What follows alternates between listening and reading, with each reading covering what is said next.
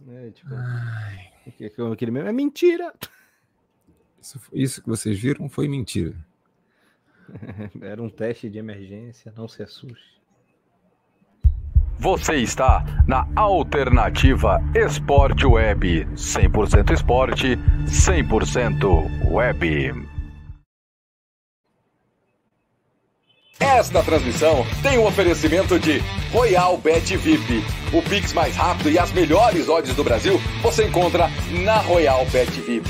Use o nosso código promocional Web no seu primeiro depósito no valor de até 100 reais e ganhe 100% como bônus de boas-vindas. Royal Bet VIP é de brasileiro para brasileiro.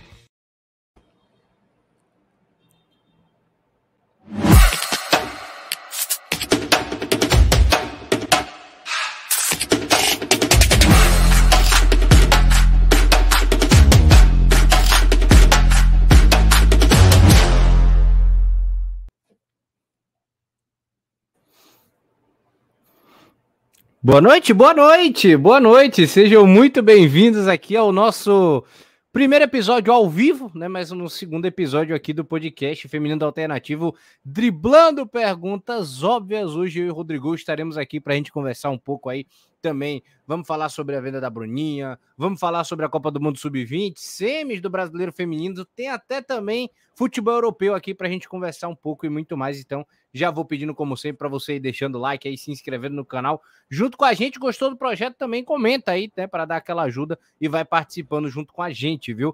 Rodrigo, seja muito bem-vindo, muito boa noite aqui, né, para quem está assistindo depois aí, né, boa tarde, bom dia, enfim.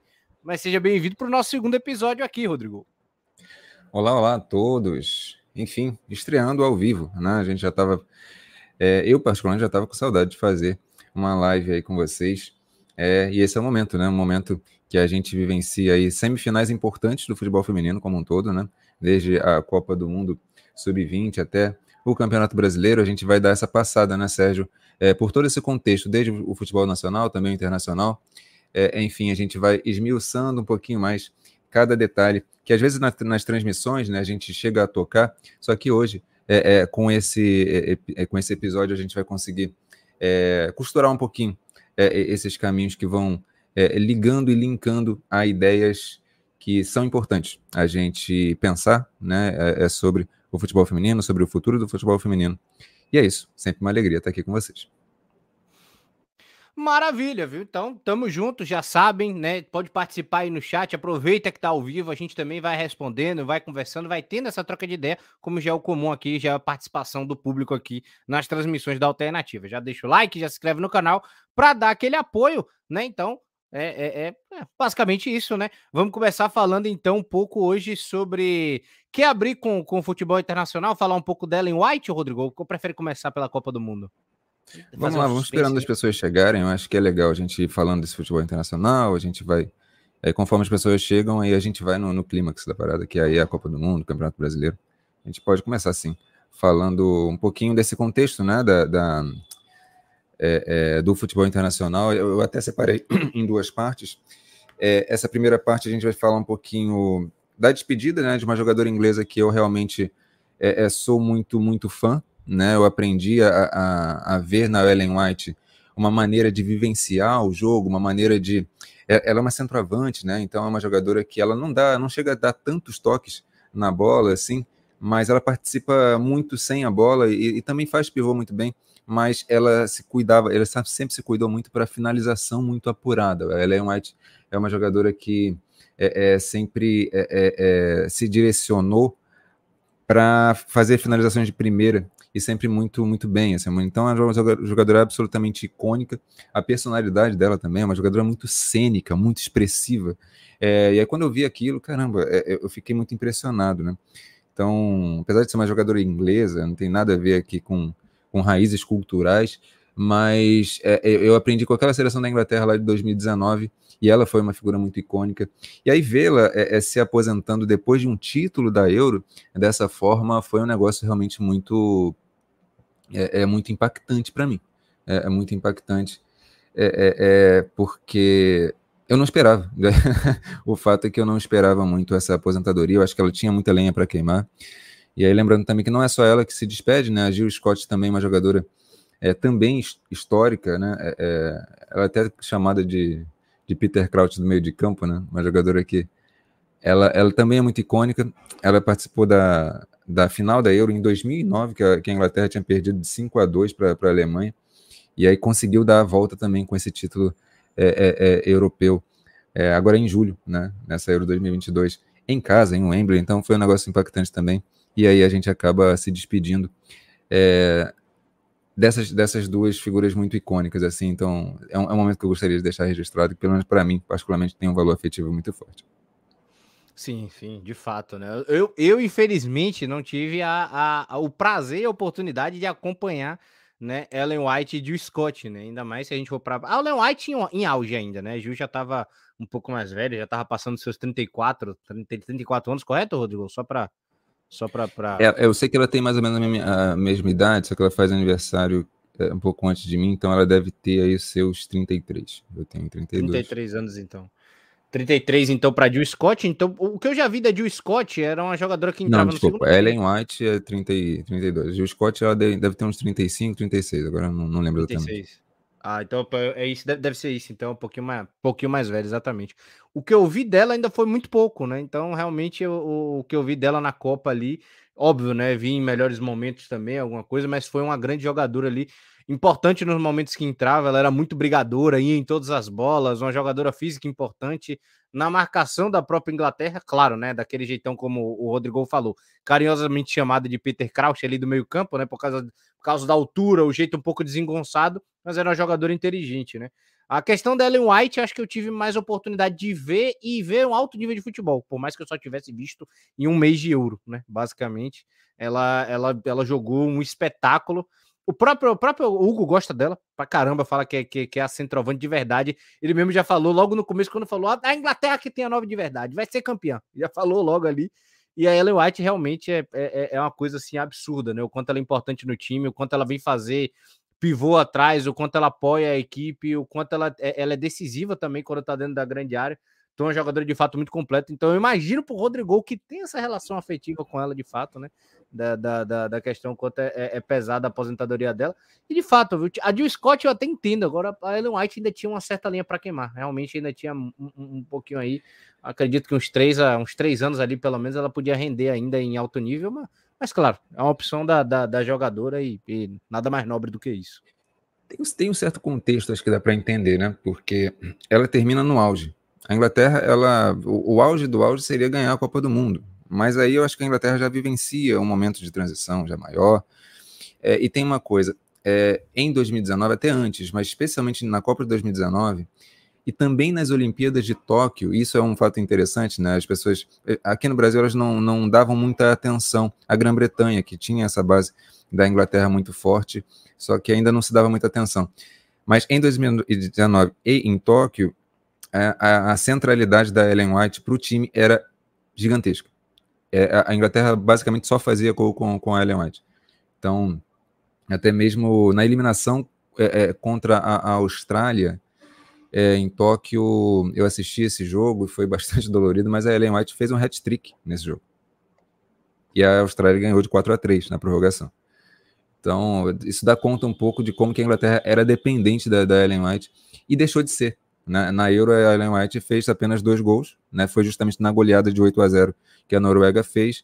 Durante todas as outras partidas, ela foi muito importante para o time. Ela começou todos os jogos, mas a Alessia Russo ela acabou sendo mais decisiva até e aí eu acho que tem esse contexto, né? Tem, tem essa questão que eu acho que faz a Ellen White ter, querer terminar em cima. Eu acho que ela está certa, né? Eu lamento porque eu gostaria de vê-la, pelo menos um jogo de despedida, né? Talvez aquele jogo que vai ter em outubro também, em Wembley, né? Que vai, vai marcar ali o confronto entre a campeã mundial, os Estados Unidos, e a, a Inglaterra.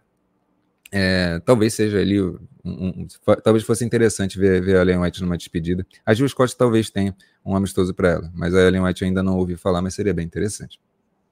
É, de fato, né? Sem sombra de dúvidas, aí jogadores então altamente destacados estão na história né, da, da, da seleção inglesa, no único título feminino aí, então é, é, é vale ressaltar e muito aí é, esse título da Euro e a aposentadoria das duas, né?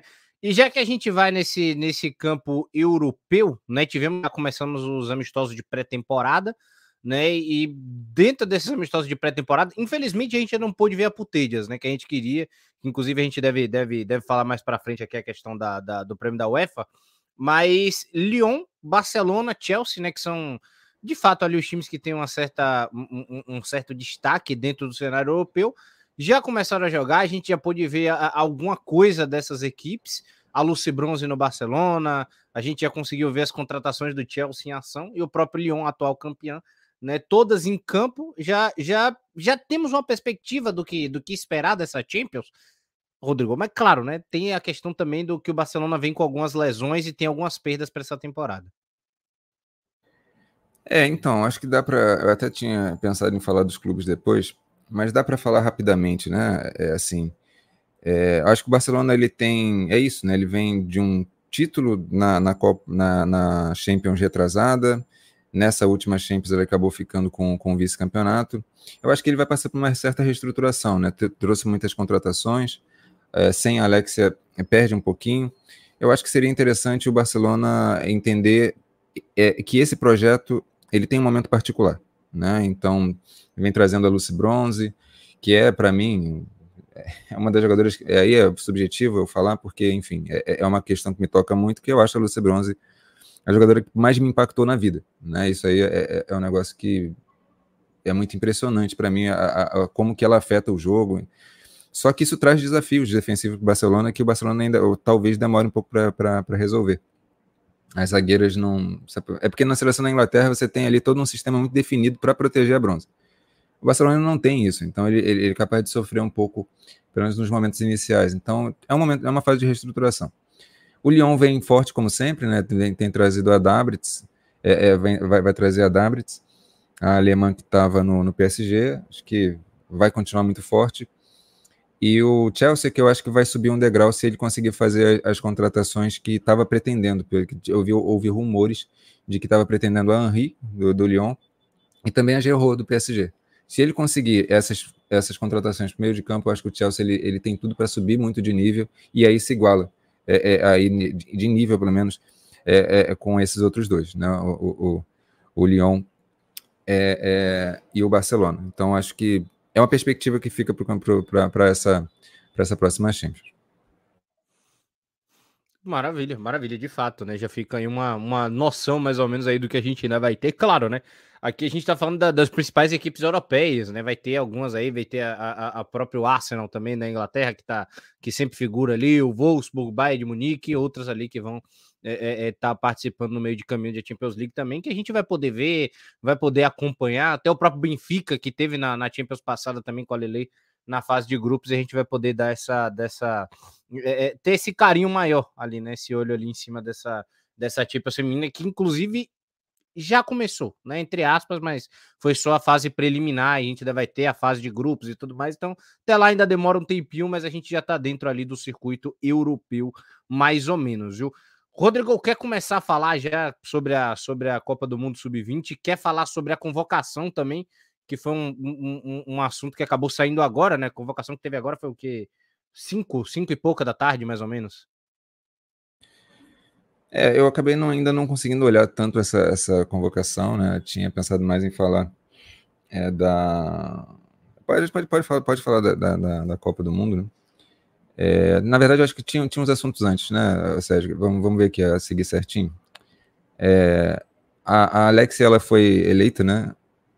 A, melhor da Europa, acho que foi, foi, foi merecido, né? Acho que tinha até ali uma.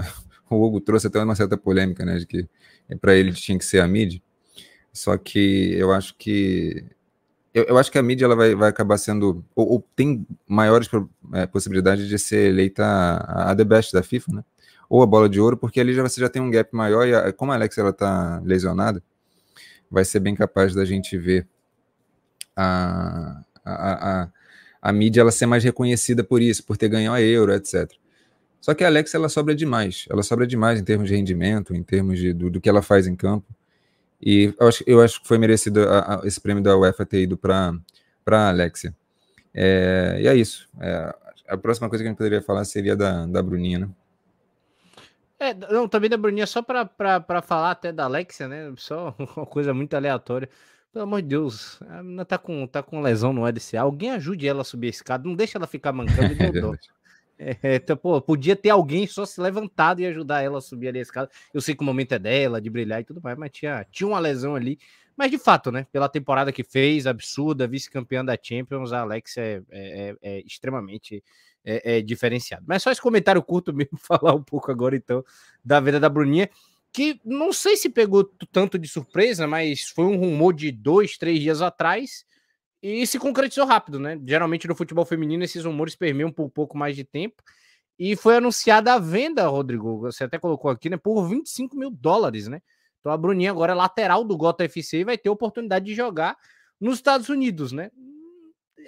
Pelos bastidores do que a gente já conversa, a gente já sabe que a gente não considera o melhor para uma jogadora brasileira evoluir, né? Mas enfim, a oportunidade da Bruninha jogar fora. Eu acho que tem algumas coisas por é, é, não sei se exatamente celebrar, talvez, mas eu acho que tem algumas coisas também por lamentar. Uma delas é o futebol brasileiro não conseguir, pelo menos na minha visão, tá? É, é, a Bruninha ela não foi tão desenvolvida como poderia no Santos. Eu acho que ela tem um potencial gigantesco. É, eu costumo dizer isso, né? Que ela, eu acho que tem uma, ela tem uma inteligência de movimento, ela tem uma capacidade muito grande de, de movimentação e de explorar espaços. Só que no Santos eu acho que ela sempre deixava um pouquinho a desejar, eh, ela não, não, não desenvolvia tanto como eu gostaria de ver. Na seleção, é claro, uma jogadora é muito, muito jovem, se não me engano, ela tem 20 anos, né, Sérgio?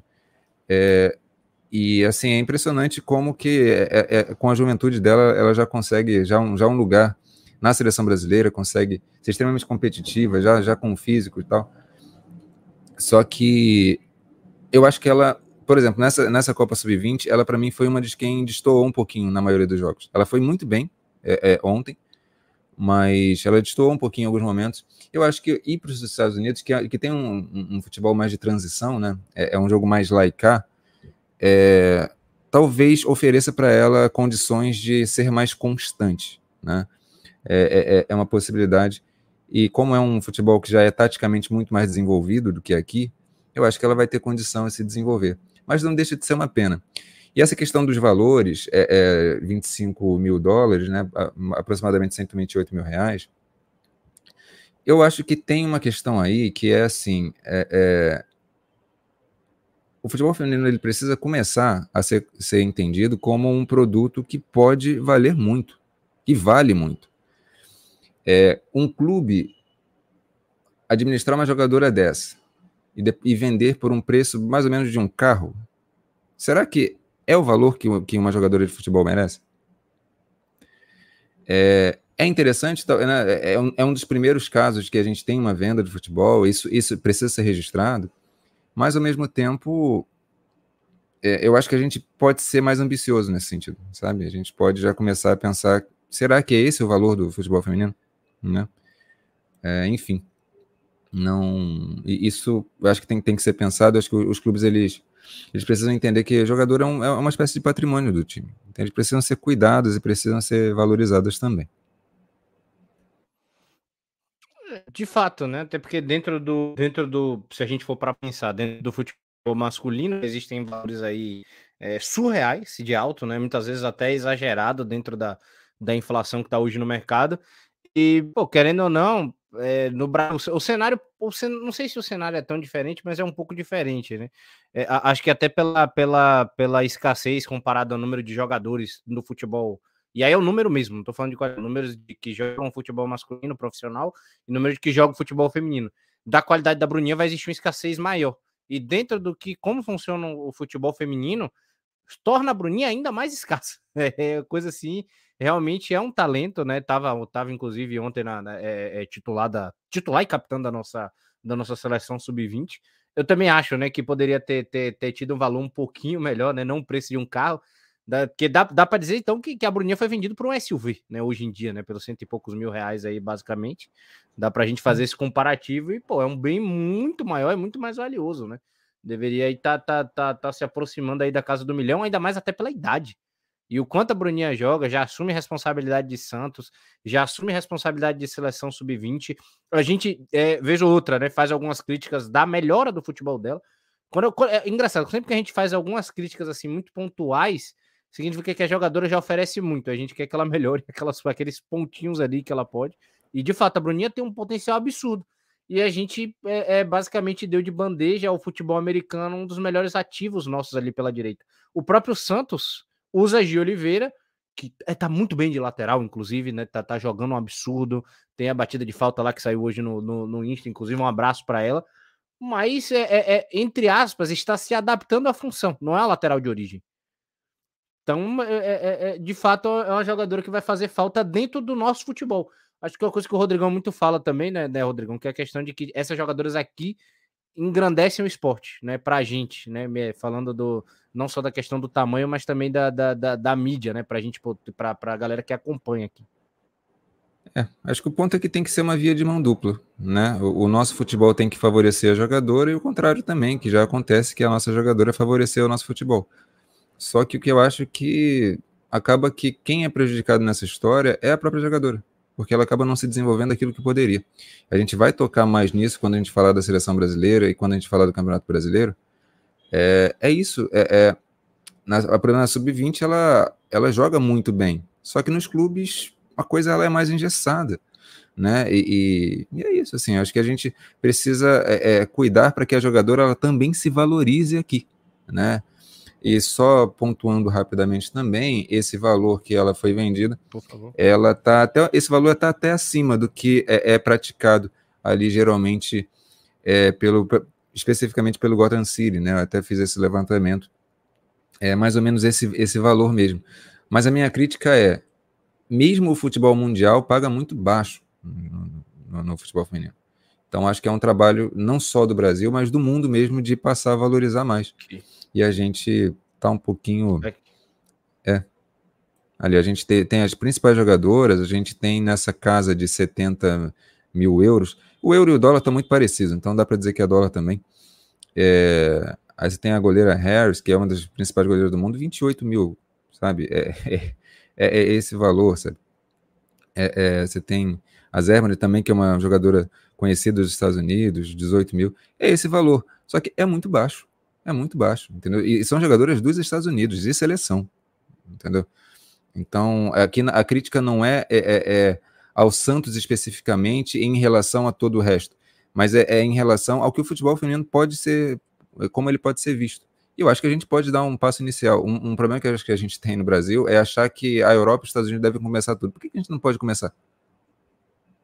Sabe, é, é elevar os patamares né? Enfim, a gente vai, vai, vai tocando mais nesses, nesses assuntos ao longo dos outros temas que a gente vai abordar, mas vai ser sempre uma constante da gente sempre olhar para como que é, é, para esse potencial do futebol feminino. Maravilha, maravilha. Então, já informando, né? Aproveitando, deixar como informativo para você que ainda não sabe, a Bruninha, né, tá até ali, é, é jogadora agora do Gotham FC, né, lá do, dos Estados Unidos, vai jogar a WSL, né? Para você que, que, que gosta de acompanhar o futebol feminino americano, vai poder vê-la lá, vai jogar com a Marta, com a própria Caroline, né? Que também foi para lá, a Debinha, enfim, algumas aí da, da, das atletas que, que, que é, é, estão na seleção com certa frequência, né? Da Marta não precisa nem falar muita coisa.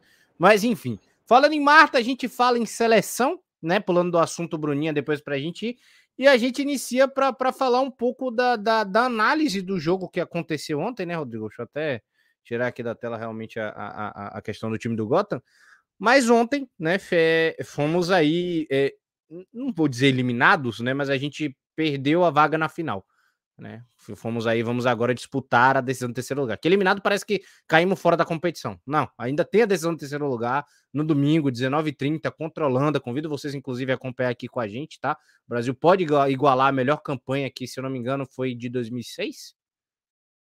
2006, eu não tenho essa informação tão precisa, mas é, talvez seja. Dois, acho que é 2006, se eu salvo me engano. Enfim, e essas meninas hoje podem fazer história de novo com o, com Urias, né? E o Brasil ontem, então, Rodrigo, vence por 2 a 1 um, a, a, a, perde por 2 a 1 um, perdão, da equipe do Japão e, e, a gente perde aí uma, uma grande oportunidade de derrota muito sentida ontem pela gente, né? Mas de uma maneira muito mais sentimental do que de cobrança. É, eu acho que dá para começar contando um pouquinho a história desse jogo. Né? A gente tinha expectativa de um jogo duro já, porque a, a, o, o Japão é a atual seleção campeã do mundo. E a última final foi em 2018 e venceu a final justamente contra a Espanha, que é a finalista, né? Venceu a, a outra semifinal agora, é, foi ontem também, num jogo um pouco mais cedo da seleção do que a da seleção brasileira. Foi 2 a 1 para a Espanha em cima da Holanda. É, então, o Japão é atual campeão. É, e a gente já esperava um jogo duro, assim, já, já dava para esperar um jogo duro. Mas vendo o jogo, acho que a gente percebeu que o Brasil ele tinha muita superioridade em alguns aspectos, o Japão tinha outras, outros aspectos em que era superior, e aí o jogo tendeu a se equilibrar. Eu acho que houve erros ali do Jonas Urias na escalação da Kailane, especialmente, né? É, porque a, a Kailane, acho que, de, de um modo geral, ela destoou bastante, é, já desde os primeiros momentos. Isso fez com que o Brasil ele acabasse é, é cedendo muito campo para o Japão. E o Japão tem um estilo de jogo que passa muito bem a bola, tem um controle orientado o tempo inteiro dessa bola, consegue tocar com muita velocidade, consegue. Aí foi conseguindo com o tempo afunilar né, a defesa brasileira, colocando essa defesa brasileira cada vez mais dentro da área.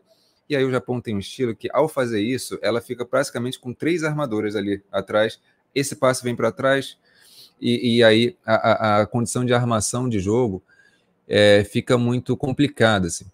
Teve uma hora que a própria Kailane ela, ela corta é, é, é meio perigosamente ali para trás a, o lance e o Japão vai conseguir consegue chegar no, no, gol. Aí no segundo tempo o Brasil ele ele dá uma melhorada boa, né? Mas eu acho que aí de novo um erro do, do Jonas Urias. É, ele acaba colocando a Priscila, né? E ele não tira a Kailane, né? É, eu não tô lembrando quem saiu, Sérgio. Mas. Não, foi, foi, a, foi, a, foi a Kailane, foi a Kailane. Ele, ele, ele tirou a Kailane? Ele não tira tirou a Kailane com a 15. Tira, tira. Ele, ele, ele só. Ele, depois que ele depois que ele tira é, que ele faz aquela substituição tripla que ele tira é... oh meu Deus Crisa na Clara e Luane uhum. não aí foi que no aí, final é. que aí já foi no final mas eu acho que a, a Priscila entra no lugar da Kailane salvo me engano tá se eu, se, se eu não estiver enganado tá mas de todo modo, assim, a Priscila ela acaba fazendo com que o, o jogo. Porque o, acho que quem era necessário ali era justamente uma Ana Luísa, ou até a Rafa Leves, enfim, mais alguém que articulasse um pouco melhor. A Priscila ela tem uma tendência mais de, de tentar é, é, ser mais agressiva, né? E acaba não tendo muito tempo da jogada como, como poderia. Mas aí o Brasil ele acabou sendo muito precipitado nesse segundo tempo, né? É, até voltando assim, um pouco no primeiro tempo, acho que um defeito que o Brasil teve foi justamente não ter esse cuidado com a bola, com esse girar da bola, porque isso eu acho que tornaria o jogo do, do Japão mais. tornaria o Japão mais incomodado no jogo e a gente não conseguiu fazer isso. No segundo tempo a gente precipitou demais e a partir dos 70 minutos é, a, gente, a gente até consegue fazer o gol, né? Só que é, é a partir dos 70 minutos a gente começa a, a, a precipitar demais a gente toma esse gol, né? E aí fica muito difícil para o Brasil, fica muito difícil para o Brasil.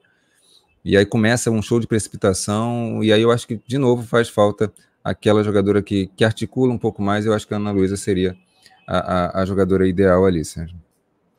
Exatamente, só para trazer, eu até peguei aqui, foi, a, foi isso mesmo, né? Entrou a Priscila na, no lugar da Kailane, e as substituições finais são Rafa Leves no lugar da Cris, a Paty Maldana né, no lugar da Ana Clara e a Ravena no lugar da Luane. Mas essas três já são realmente, como você falou, já são no, no, no final do jogo. O Japão só faz uma substituição, que é a, a Suzuamano, né, no lugar da, da Oyama, com a, com a camisa 6. É que é, e é inclusive logo, logo após a substituição, passa alguns minutos, o Japão consegue achar o, o, o gol, salvo me engano. E, cara, é, então, é, falando até um pouco, como você falou, da, da, da história do jogo, talvez a Kailane é, é, realmente, cara, não, e não é a crítica a Kailane em si, tá ligado? Realmente a crítica aqui é direcionada mais a, a e nem, nem ao trabalho, mas a decisão do, do Jonas de vir com ela ali no meio campo, a gente acabou perdendo um pouco daquela, daquela, daquela pressão ofensiva, né? O tempo com bola no campo de ataque japonês, então a gente forçou muita jogada de velocidade, né? Como, como o Rodrigão falou, desde o começo da partida.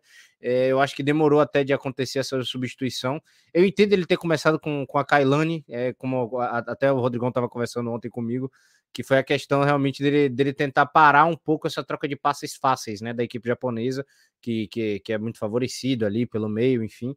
E, e depois ele tenta colocar a Priscila, acredito eu, que para aumentar a estrutura dentro da grande área, né? Ele queria aproveitar o momento de ímpeto ofensivo do Brasil, mas eu acho também que, que a, a melhor opção ali naquele momento para mim também eu vou com eu vou com o Rodrigão era era a era a Ana Luísa, né? A camisa 10. Não acho nem que os meninos até falaram no chat também ontem no jogo que era a Rafa Leves. Eu desacredito, eu acho que a Ana Luísa, até pelo que apresentou no jogo contra a Colômbia, enquanto ela teve no, no, no primeiro tempo, foi algo assim divino, né? A, a, a, o cuidado que ela tinha com a bola ali junto com a Luane, com a Yaya, o que elas conseguiram fazer, eu acho que era o que o Brasil precisava com o Japão. E eu, e eu não julgo o início do jogo, eu julgo ele não ter feito essa substituição depois. É porque você pode até começar a pensar uma coisa em sua cabeça e acabar não se concretizando. Mas aí entra os erros do Jonas, né? Que na, na, minha visão ele poderia ter tido essa leitura durante a partida.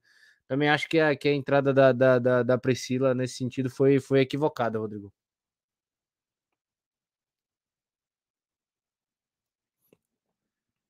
É, e, enfim, né? E pra galera que tá aí com a gente, pedir pro pessoal que tá aí no, nos acompanhando para deixar aquele likezinho aí maroto aí enquanto acompanha a gente também, você no pós, viu?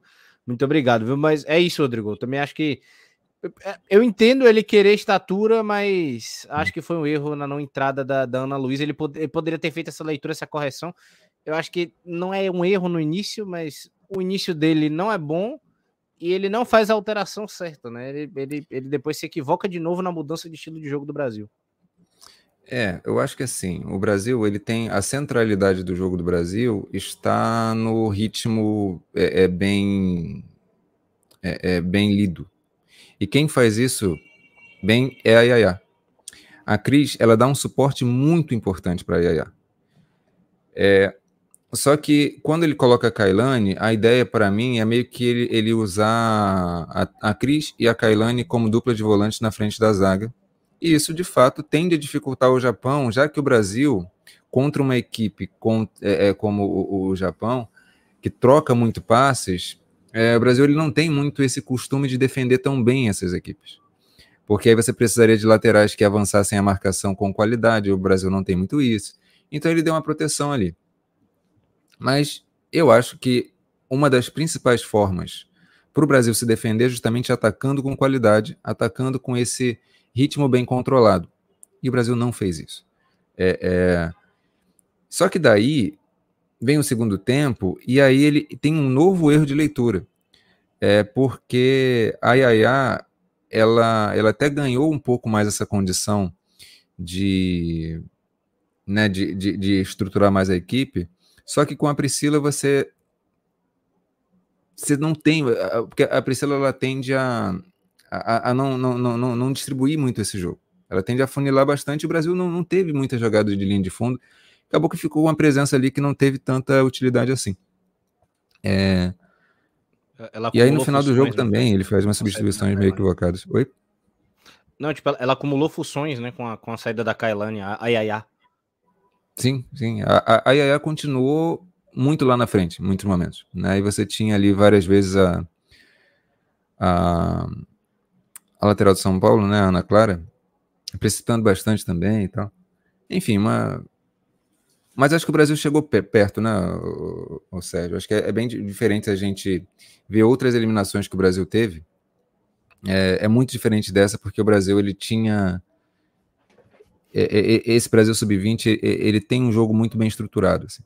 É, muito claro. Eu acho que é, importante a gente não perder de vista como que é possível para um time brasileiro jogar bem. Né? é, essa coisa de terra arrasada, de ah, perdemos mais uma, perdemos mais uma no mental.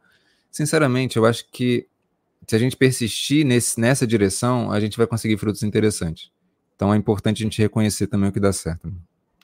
É, até porque o, o, o erro nosso, né, da, dentro, do, dentro desse jogo, não é um, não é um erro aqui, e aqui, sempre lembrando a galera, viu, que tá aqui acompanhando com a gente, não é crítica a jogadora nenhuma, todas as meninas estão de muito parabéns e foram espetaculares, tá? É, mas o, o, o, erro do Brasil não foi individual, não foi de falta de material humano, não foi de falta de qualidade técnica, nem de falta de qualidade do Urias e da Jéssica, que também estão de muito parabéns, tá ligado? Elogiando aí realmente todos aí é, é, é, é, que tiveram, que fizeram esse trabalho aí, todo o grupo de comissão técnica, jogadoras, enfim. Mas acho que, que o erro ontem foi é, é, sem essa 10, sem essa, essa jogadora ali um pouco mais à frente, né? Que ele, que, ele, que ele acabou não colocando, que ontem o Japão pedia essa organização um pouco mais acima ele coloca essas duas volantes, e aí eu, eu, só fui fazer a análise por cima da análise do Rodrigo, né? Porque a gente estava sendo muito pressionado ali pela, pela equipe japonesa ali em um certo momento naquela metade do primeiro tempo. Logo depois, inclusive, né? É aquele lance-chave da Barbieri, né? Que ela cai no chão para que o time pudesse respirar e conversar. Porque a gente estava sendo pressionado pela equipe japonesa. Já tinham tido umas duas, três oportunidades, e logo depois sai o gol, independente de se desvia, se é falha da Barbieri, sai o gol do Japão. E aí, depois que sai esse gol, esse gol japonês, é, principalmente ali na metade final do primeiro tempo, quando a gente consegue ser é, é, de novo ali, dar uma, uma caminhadinha melhor, e depois também no segundo tempo, quando a gente começa bem o segundo tempo, é a questão de que pulamos uma etapa do jogo. Faltava essa camisa 10, porque ali com a Kailane, com a Cris, é, a Yaya virava uma, uma 10. A Yaya não virava uma construtora de jogo do meio campo. Ela virava uma construtora de jogo na frente. Então ela tinha que levar essa bola muito para frente. Você gerava um buraco. E como a gente tem jogadoras muito inteligentes, a Cris ia tampar o buraco. Se a Cris ia tampar o buraco, ia ficar a Kailane sozinha. Então, é, é, é, gerava uma extensão desnecessária desse meio-campo e um desgaste muito grande. A gente tinha que conectar essas bolas com, com muito lançamento longo, com muita velocidade. Então, talvez equilibrar esse meio-campo com a Ana Luísa, ou, ou, até que também não fosse a melhor opção. Acho que eh, até o Rodrigão falou isso ontem, mas até se a Rafa Leves entrasse ali, desse uma, uma liga, uma conexão melhor naquele momento de ataque final. Mas, claro, acho que concordamos que o momento ali foi da. Foi da foi, era pedir a Ana Luísa também, a, acredito na nossa visão. E, e, só um comentário rápido, até um adendo, né, da, da Kailane, muito bem no jogo. Apesar de. Apesar de, de apesar de, de não ter entrado no. Não falo bem assim é, é, no panorama da partida, mas esforçada. Baseada no que estava fazendo ali, ela se esforçou muito bem. E eu, eu, eu, eu, gostei de ver isso nela, né? Não, não, não apática no jogo, até quando perdia o tempo de bola, o, o Robert até brincou. Já dá para ter levado quatro amarelos aqui a Kailane. É isso, é isso. É, eu acho que, enfim, de um modo geral, é, a gente precisa ter essa seleção como uma referência, né? A gente agora, daqui a pouquinho, a gente começa a falar do Campeonato Brasileiro, mas ter isso em mente, de que essa seleção sub-20, ela jogou bola, jogou muita bola nessa Copa do Mundo, é, jogou bem dentro do possível contra o Japão, foi competitivo. Eu acho que uma coisa muito prejudicial é a gente ficar muito preso nessa coisa do resultado. Esse negócio cultural nosso que, de verdade, acho que prejudica bastante o processo. É, então a gente ter essa, essa capacidade de discernir quando que uma equipe tem qualidade e perde, e então precisa manter, é, é, é, porque nessa direção vai aprimorando essa qualidade e vai deixar de perder, para, é, por exemplo, o que acontece com a seleção principal que ganha uma Copa América, que tinha a obrigação de ganhar, só que jogando mal. Jogando mal. E a gente precisa ter essa capacidade de discernimento de dizer, olha, está jogando mal. Né? E a direção não é essa. E, e isso vale também para o contexto dos clubes. Quando ganha jogando mal, a gente precisa falar, né? É, enfim. E o contrário também. Quando uma seleção joga futebol, joga bem, encanta como encantou essa sub-20, a gente também precisa falar e, e tê-la como, como referência, Sérgio. Vamos agora falar um pouquinho das semifinais do Campeonato Brasileiro, Sérgio. Só, só, antes da gente, só antes da gente começar a falar da, da semis, né? Só falar um negócio que a Kailane escreveu pra gente respondendo hoje o vídeo, né? É, é rapidinho, ela botou. Vamos juntas, obrigado pela torcida. Não foi do jeito que queríamos, mas tenho certeza que demos o nosso melhor ontem. Jogar contra a, mundial, a atual campeã mundial nunca vai ser fácil. Por isso, só elas ganharam da gente, né? Nenhum outro time ganhou. E eu tenho muito orgulho de fazer parte desse grupo que se doou até o final. Aí ela ainda botou aqui: vamos em busca do terceiro lugar, sempre juntas. Foi super carinhosa com a gente aqui no privado. Um abraço, inclusive, aí para ah, a nossa querida que Kailane. Um abraço para Kailane. É, esse lema sempre juntas é o lema que foi trabalhado ali basicamente pela, pela Jéssica e pelo Jonas Urias. Eu acho que ele tem muito esse caráter humano, inclusive de, de trabalhar muito esse relacional entre as jogadoras, é, e especialmente na capacidade de autonomia das jogadoras, né? delas fazerem escolhas ali para as rotinas delas, de, de, de, entendimento do que, que era melhor para elas. E eles, e os, a comissão técnica ela dava essa, essa liberdade, é, e que também é um tipo de liberdade que dá responsabilidade para as jogadoras e inclui elas na, no, no, processo. Eu acho isso muito legal, muito bonito.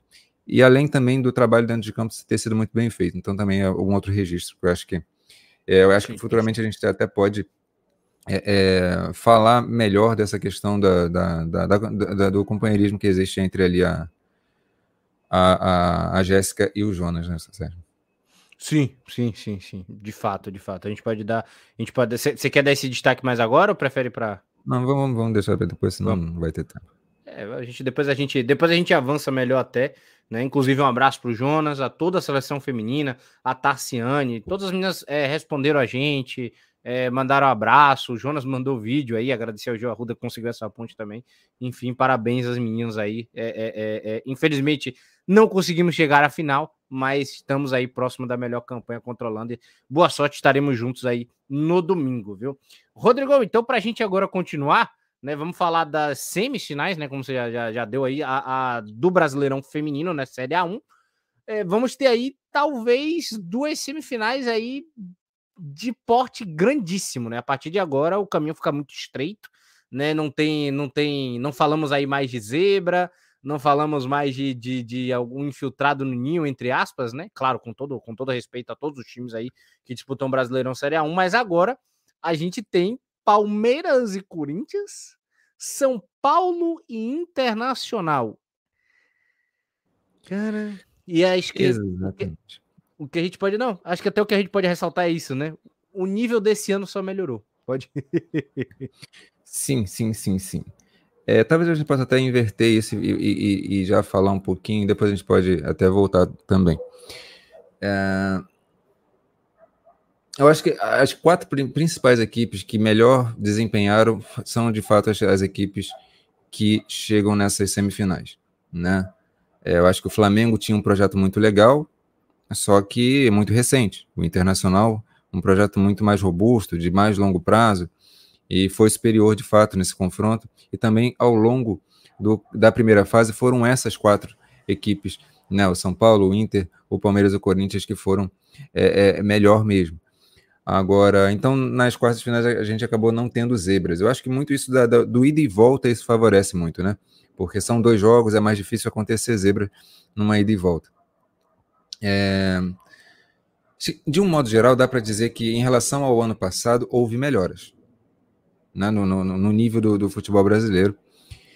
É, mas a questão que fica, assim, é, é o que, que dá para melhorar?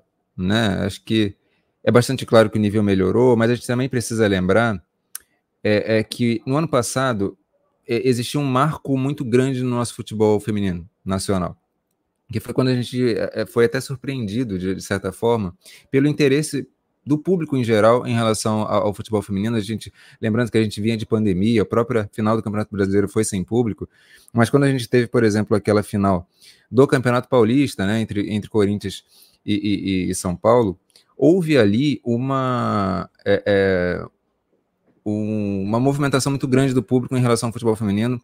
O Corinthians conseguiu encher o seu estádio na né, Arena Corinthians 30 mil pessoas para aquela final. A cobertura da mídia foi, foi interessante. É, a gente viu ali uma virada de, de chave, de alguma forma, é, é, para o que a gente tinha antes e para o que a gente passou a visualizar. E aí, para esse ano, é, a, a, questão que fica é muito essa, assim, tá, quantos passos a gente pode dar? Pô, a gente precisa aproveitar isso, né? É, então, por um lado, é, a, a mídia, ela deu mais cobertura, e aí são contratos mais de longo prazo, então você já tem ali gradualmente, você já tem o interesse da, das emissoras de, de cobrir, de, de, transmitir jogos, né? Provavelmente a TV Globo ela vai transmitir jogos do Campeonato Brasileiro no ano que vem. Você tem a Bandeirantes ampliando ainda mais. Você tem, tem várias coisas acontecendo. Em termos de patrocínio, muita coisa está crescendo. Legal. É, só que quando você olha ainda pra, pela, pelo lado da estrutura, é, a CBF ela começa a fazer umas coisas que, por irônico que pareça, o Caboclo, presidente da CBF, ex-presidente da CBF, fez aquelas M, né? Todas que a gente conhece, foi denunciado, saiu, mas ele foi quem mais contribuiu para o futebol feminino. Depois dele, a gente começa a ver, para mim, é, é, um certo boicote. Quando você tem, próximo de começar a A1, você não tem um calendário definido, isso é, para mim, uma espécie de boicote. Quando você tem a A2 e a A3, que a gente vai falar mais para frente, é, já tendo a data prevista para começar, e você não tem um calendário, é, passou da data prevista e você não tem um calendário, isso é uma espécie de boicote. Então você tem várias coisas ali por parte da CBF que dificultam muito o processo. E o rendimento dos clubes de um modo geral, né, os times dentro de campo, está abaixo do que podem. Quando a gente olha os talentos que a gente tem da base, quando a gente tem os talentos que a gente tem já desenvolvidos no nosso futebol profissional, são jogadoras que individualmente a gente fala, pô, tem um status tal. A soma delas deveria dar um time com um status legal, mas coletivamente está muito abaixo muitos jogos. Eu, sei lá, ousaria dizer que 70% dos jogos são muito abaixo daquela expectativa que se teria quando a gente olha individualmente as jogadoras, o potencial delas. Né? Isso eu, eu estendo, inclusive, para as principais equipes, tá? Essa crítica que eu falo, inclusive para as principais equipes. Então, é muito importante, assim como a gente elogia o rendimento da sub-20, da seleção sub-20, e também dos times sub-20, especialmente do Inter e do São Paulo, é, a gente precisa entender também que o contrário também acontece. Às vezes os times ganham, né? E aí, no caso do profissional, mas dá para melhorar. E aí a gente precisa se perguntar qual é o caminho. Claro, precisa de mais estrutura, precisa de apoio, precisa de tudo, mas a gente precisa também entender caminhos para essas melhoras, Sérgio. É, eu acho que você vai perfeito aí nessa, nessa parte final quando você fala, né? Que essa exigência maior, inclusive, né? É, se estende aos clubes maiores, aos clubes grandes, né? Da, da, da, da Série A1. E aí vai ser a Corinthians, vai ser a Palmeiras, vai ser a São Paulo. É, o nível de exigência precisa mudar, né? Claro, né? Apoio ao futebol feminino, que, como, como o Rodrigão falou, a CBF não ajudou esse ano. É, temos todos os problemas que já temos, mas foi bacana questão de visibilidade, questão de patrocínio, é, enfim, questão de transmissão, tudo que foi dado ao futebol feminino esse ano também foi muito importante. Porém, né, é, dentro de campo, né, principalmente essas equipes precisam se importar sempre com o que o Rodrigão chama de próximo passo. Né? Então, o Corinthians precisa se preocupar com o próximo passo, o São Paulo precisa se preocupar com o próximo passo, o Internacional, beleza, ele se preocupou com o próximo passo, agora ele vai ter passos para o ano que vem. Né, o Palmeiras é, tentou se preocupar com o próximo passo e voltou atrás, mas aí é uma crítica que depois a gente pode é, é, até evoluir, que aí é muito, que é muito já específica. Mas essas equipes precisam evoluir. Né? Já apresentou um futebol satisfatório, eficiente, com jogadores de qualidade, isso pode evoluir mais taticamente, isso pode servir de exemplo para, como o Rodrigo falou, da, muitas vezes também do profissional para a base, né, para as minas do, do Palmeiras da base, do Corinthians da base, é, enfim, e todo mundo ali pode acabar junto. Claro que, como o Rodrigão falou, existem referências, é, como São Paulo Internacional, mas as outras têm que caminhar juntas. O próprio Corinthians esteve em finais no ano passado, a Ferroviária tem, tem praticamente todas as, tem todas as divisões de base feminina, sub-15, é, sub-13, sub-16, sub-18, e ela participa de todas, basicamente, então tá de muito parabéns. A Aline Gomes, inclusive, que estava no sub-20, é da Ferrinha, então é, é bacana ter essa integração para dentro do futebol brasileiro, essa evolução. Só que a gente também precisa se preocupar nessa melhora. Né? A impressão que deu é que o nível do futebol brasileiro esse ano subiu. É, é, é, até certo ponto, né? Antigamente a gente tinha um foco muito grande nos grandes só, e, e ali se estendeu até um décimo segundo, décimo terceiro, até um décimo quarto colocado. Em certos momentos o Cruzeiro conseguiu ser competitivo com equipes maiores, né? Eu acho que só não se estendeu a equipes que realmente tinham muitas limitações, que aí realmente merecem. Como é que fala? Um, um, um, o patamar da crítica menor, né? Que aí vai ser o caso da, da talvez da, da SMAC, né? Do, do Crespon e tudo mais que aí realmente breca e, e, e, ao mesmo tempo que a gente evolui, a gente também gera essas mini disparidades que não é culpa também dessa da, da, das jogadoras, não é culpa dos clubes. É, teve até o caso lá da foi do, do, do, presidente do foi do presidente do Crespon, Rodrigo, que aí depois a gente pode a gente fala disso depois, mas só para correto? Foi do da SMAC, foi da SMAC. Da SMAC, né? Perdão. Então da do, do presidente da SMAC que aí acontece algumas aberrações. Mas de fato, todos esses times menores conseguiram evoluir, conseguiram trazer o um nível, o nível da Série A2, inclusive, na minha opinião, subiu até um pouquinho, por mais que tivesse todas as dificuldades que a CBF conseguiu fazer. Os times grandes da A2 conseguiram ter um nível melhor para vivenciar a 1. Inclusive, eu acho que quem sobe, né? E principalmente quem sobe pelo lado da semifinal de Bahia Atlético Paranaense, né? Engrandece muito agora também a, a, a, a Série A1. Lamentamos o São José. Mas de fato o futebol evoluiu, mas as grandes estagnaram. Né? Deram uma, deram uma certa não, não estagnar, estagnar da palavra, né? Para a pessoa não ser literal do tipo, meu Deus, está tudo parado. Mas o passo podia ser maior. Então, eu acho que o que dá para desenhar mais ou menos é o seguinte: se a gente tinha no ano passado um Corinthians que explorava muito bem todas as fragilidades grandes de todas as equipes e passava o carro por cima, e aí, por isso que dava essa impressão de que o Corinthians era uma equipe que tinha essa potencial de ganhar de qualquer tipo do mundo, equipe do mundo, que eu até discordo, não acho isso. Mas o problema é que a, a fragilidade das outras equipes era maior.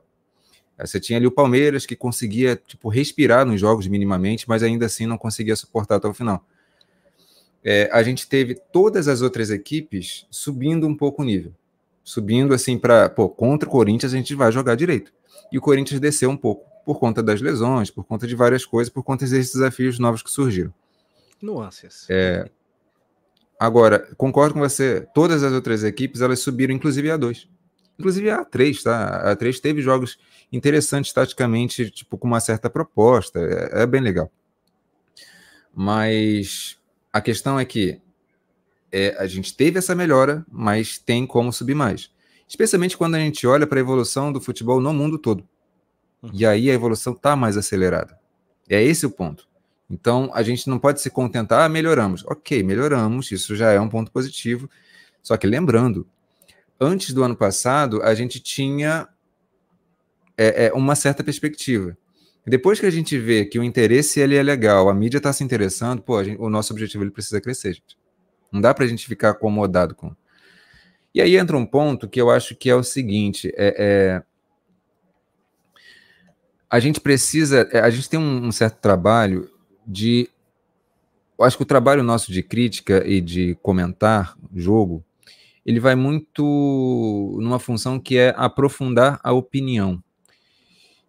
E aí existe uma, uma questão que é juntar exigência com responsabilidade. Uhum. Porque não é exigir acima e, e do, do, que os clubes podem dar, do que as jogadoras podem dar e, e, e do que a estrutura permite. Perfeito. É ser responsável com isso, mas também valorizar o que é, o potencial que a gente sabe que, que elas têm e, que, e que nós brasileiros temos de organizar coisas bem feitas. A gente tem esse potencial. A gente não pode ficar sempre esperando que a, a, a, o, o futebol estrangeiro ele tem que dar os próximos passos e aí depois a gente vai atrás. Não, por que, que a gente não pode pensar o nosso próprio jogo? Por que, que a gente não pode pensar as nossas próprias referências? Outra coisa que eu acho prejudicial é a gente sempre estar tá atrás do masculino. Por que, que o masculino sempre tem que dar as cartas se o futebol feminino ele tem suas próprias características? Então a gente tem uma responsabilidade nisso. É, e uma forma de fazer isso é sempre fazer críticas firmes, só que de forma respeitável. Só que esse, esse sarrafo ele precisa estar tá, é, é, é, precisa estar mais acima, né? Para a gente atingir um certo nível de profissionalismo em todos os setores dos clubes. Sim. É como se assim a gente precisa é, é, mostrar que a gente é exigente. E aí os clubes olham isso e tá, tem exigência e a gente precisa se preparar. Porque se a gente ficar muito conveniente com o que é feito, isso acontece inclusive no masculino, existe uma conveniência com o que já é feito, assim, ah, tá bom. Você contrata um, um jogador X lá por milhões, que é horroroso, mas é isso aí, tá? Não é muito por aí, sabe? A gente precisa entender que é, é, as pessoas também pensam e exigem, e aí os clubes e as instituições elas precisam se preparar para isso, porque a gente exige. E aí o nosso papel de comentarista, de analista, etc., é muito de fazer esse, esse também essa formação de opinião, mas também de muita escuta com o torcedor, mas também de um pedido para o torcedor também pense né, e não, não só reaja a resultados e ao seu time contra o adversário, contra o rival. A coisa ela é mais complexa, né? Então também é nosso trabalho pensar isso. Sim, sim, sim, sim. Eu, eu acho, inclusive, se a gente fosse até botar de uma, de uma, de uma maneira. É, concordo com tudo que você falou, e até de botar de uma maneira material, eu não consigo ver um time esse ano é, que conseguiu. Só um, mas que conseguiu me decepcionar. Né? Tipo, é, o, Talvez o São Paulo tinha condições ali, mas fez uma boa campanha. O Corinthians, como o Rodrigão falou, teve jogadoras lesionadas, então a gente sabe que isso às vezes também interrompe um processo de, de um próximo passo do que queria o Arthur Elias. É, o São José tem uma certa limitação financeira, né? Não é, não é mais o mesmo, a gente sabe que, que, que influencia muito do, do que era do passado para hoje. E acho que a única equipe que eu poderia cobrar, e mesmo assim ainda ter a nuance de ter subido da 2 para 1, foi o Red Bull Bragantino. Que aí a gente entraria num, numa crítica do, do, do, do, trabalho da Rosana Augusto, mas enfim, não é, não é nessa nuance que a gente, que a gente pode, pode levar. Mas de resto é, é, é basicamente isso, tá ligado? A questão é que a gente sempre tem que, tem que olhar para frente, a gente tem que evoluir, olhar para o nosso, como, como o Rodrigão falou, e pensar na evolução da gente e dar os nossos próximos passos, né? Sem de fato seguir as características europeias, de olhar para o futebol masculino como uma referência. Sabe? Do futebol masculino, que a gente precisa muitas vezes é o apoio. Isso vai ser muito importante. Agora, de referência, o futebol feminino vai ter as suas próprias e a gente tem que começar a, a, a caminhar e seguir da nossa maneira, porque acredito que a gente já já está no caminho certo. A gente já tem um, um, um futebol muito, um, um material muito interessante aqui se você pensa de evolução de cinco anos para cá, é uma parada, até de três, eu vou nem falar cinco, é uma parada absurda. Coisa assim que a gente, que a gente vem, que a gente vem chegando, mas como o Rodrigão falou, sempre pensar no próximo passo, pensar para frente, fazer essa cobrança com responsabilidade para que a gente possa de fato evoluir e chegar onde a gente quer, né? Porque é, é, é, é e até um, uma coisa do, do, do futebol feminino que a gente falou ontem, né? É, a gente percebe uma evolução do, do, do, do Brasil, daquele Brasil para hoje, 2008 para hoje, já tem uma diferenciação muito forte. É isso, é isso aí. Vamos falar e... um, então um pouquinho do. Pode falar, Sérgio. Não, eu, eu queria. Vai, vamos entrar nos confrontos ou vai para vamos pro, pro Paulista? Para os confrontos, vamos. vamos. Pro, falar um pouco de, de Corinthians e Palmeiras, então. Cara, você até falou, Rodrigo, eu, eu, juro por Deus, foi uma coisa que eu não falei com você, mas que eu vi você falar na, na, na, na transmissão, que você percebeu o Corinthians é, com vantagem agora para esse confronto, depois da mudança de, de técnico e tudo mais, para a questão do, da mudança de estilo de jogo do Palmeiras que tivemos do Hoffman Túlio para o Ricardo Belli. Porque mesmo assim eu ainda, eu ainda tô com a percepção ainda um pouco poluída, né? Do, do Hoffman Túlio, porque por ser muito recente, eu ainda enxergo ainda enxergo o Palmeiras favorito para o confronto, até por causa da lesão. Só que você falou, na minha opinião, o Corinthians entra agora com um favoritismo a mais. Eu até queria, queria ouvir isso também, o que esperar desse confronto de Corinthians e Palmeiras. Eu não sei se chega a ser exatamente favorito, porque o Corinthians também está oscilando bastante. Né? Isso também precisa ser colocado. Só que eu acho que ele chega mais em condições, porque o Palmeiras, antes, ele estava tendo uma sequência muito boa, né? É, é, em termos talvez não de rendimento dentro de campo, dentro do que pode. Eu acho que, acho que tinha ali ajuste por fazer. Agora, o que eu acho que o Hoffman Túlio estava acertando era em fases da criação, a primeira fase de criação estava ok, estava legal de ver. Né? Você tinha ali o time muito estruturado com a Júlia Bianchi, às vezes com a Sâmia, com laterais apoiando bastante, apoiando essa posse de bola. Então a, a construção do Palmeiras ia muito naquela posse de bola constante, não perdia, não forçava. Quando a, a, bola chegava mais à frente, dependendo do estilo de marcação, você dependia muito de uma Bia Zanerato caindo pelas pontas e forçando ali as jogadas para tentar os cruzamentos. O Palmeiras conseguiu muitos gols assim, mas o Palmeiras era, é, com o Hoffman Tulli não era uma equipe que é, conseguia muitas jogadas de lado e esse para mim era um problema. Mas era um ponto de se ajustar, né? Mas aí entra aquela coisa que a gente sempre fala é, e eu particularmente sempre falo que é a nossa crítica está em relação a tudo ou está em relação a, a um dado específico? É em relação a um dado específico. Você vai tira o Hoffman Túlio, sei, sei lá por qual foi o motivo, e aí você coloca um treinador que já tem um estilo completamente diferente que é o, que é o Belli, e aí o Palmeiras perde essa virtude que tinha. E aí o Palmeiras ele passa a ser uma equipe que joga mais direto. E mesmo com o Hoffman Túlio, essa parte mais direta falhava. Agora o Belly já não tem a, parte que tinha o Hoffman Túlio, porque o estilo dele é diferente, é mais direto, é mais de cruzamento na área, é um jogo mais básico, vamos dizer assim. E, e, e eu tô vendo dificuldades ali, né? É, então acho que sim, existe uma, uma possibilidade do Corinthians é, é, é, crescer um pouco, porque o Corinthians ele tem uma coisa, uma virtude que eu acho muito grande, que ele sabe vivenciar grandes jogos, ele tem isso na memória. As jogadoras têm isso já registrado, como se joga os momentos de grandes jogos. Então, o Corinthians ele sabe jogar uma segunda bola, ele sabe colocar algumas armadilhas para o adversário, sabe explorar buracos na defesa. Isso aí, é, tipo, vai, vai renascendo, vai rememorando. Essa, por mais que é, é, o time não esteja nessa rotação tão perfeita, mas vai engatando, entendeu? Eu acho que tem essa possibilidade sim, ainda mais é, em ida e volta. Eu acho que o Corinthians ele pode se reencontrando com essa rotação correta de um mata-mata. Para para um jogo assim de, de, de para um estilo de jogo para um primeiro turno inteiro, o Corinthians oscilou demais, foi mal. Mas eu acho que para um mata-mata já pode começar a engatar e sim, eu, eu vejo o Corinthians com chance. Pro Palmeiras, do ponto de vista do Palmeiras, é uma pena. Porque é, é, o ano que o Palmeiras tem para passar do Corinthians é esse. Porque o Palmeiras, de fato, eu ainda acho superior. Mas esse erro, para mim, foi um erro. Não sei qual foi o contexto, mas tecnicamente, para mim, foi um erro tirar o Hoffman e, e, e colocar o, o, o, o Belli. Não que eu acho o Belli um mau treinador, mas é que organiz... eu acho até que o Palmeiras ele estava numa direção legal. Também não concordei quando o Belli saiu, né? É, e, também não sei o contexto. Ele né? começou a achar o time na época que é demitido também, quando entra o Hoffman Túlio. Ele, então, tem, um, ele tem um ano é. bem, bem mais ou menos, e quando ele acha o time, o Palmeiras tira ele. É, porque o Belli também precisava de tempo, e ele estava conseguindo ali achar mais ou menos, e aí esse é o problema. Você, tipo, olha para o resultado, tem todo um trabalho, uma sequência para se, se olhar com carinho, gente. Não, não é assim que você faz. Aí você erra com, com Belly, aí você erra com Hoffman, volta com Belly. É a mesma lógica do futebol masculino. Não Sim. pode ser assim. Perfeito. Não pode ser assim. E o Palmeiras é uma equipe que investe bastante, né? Em comparação com, com, com os outros times, está tentando acompanhar o Corinthians nesse sentido.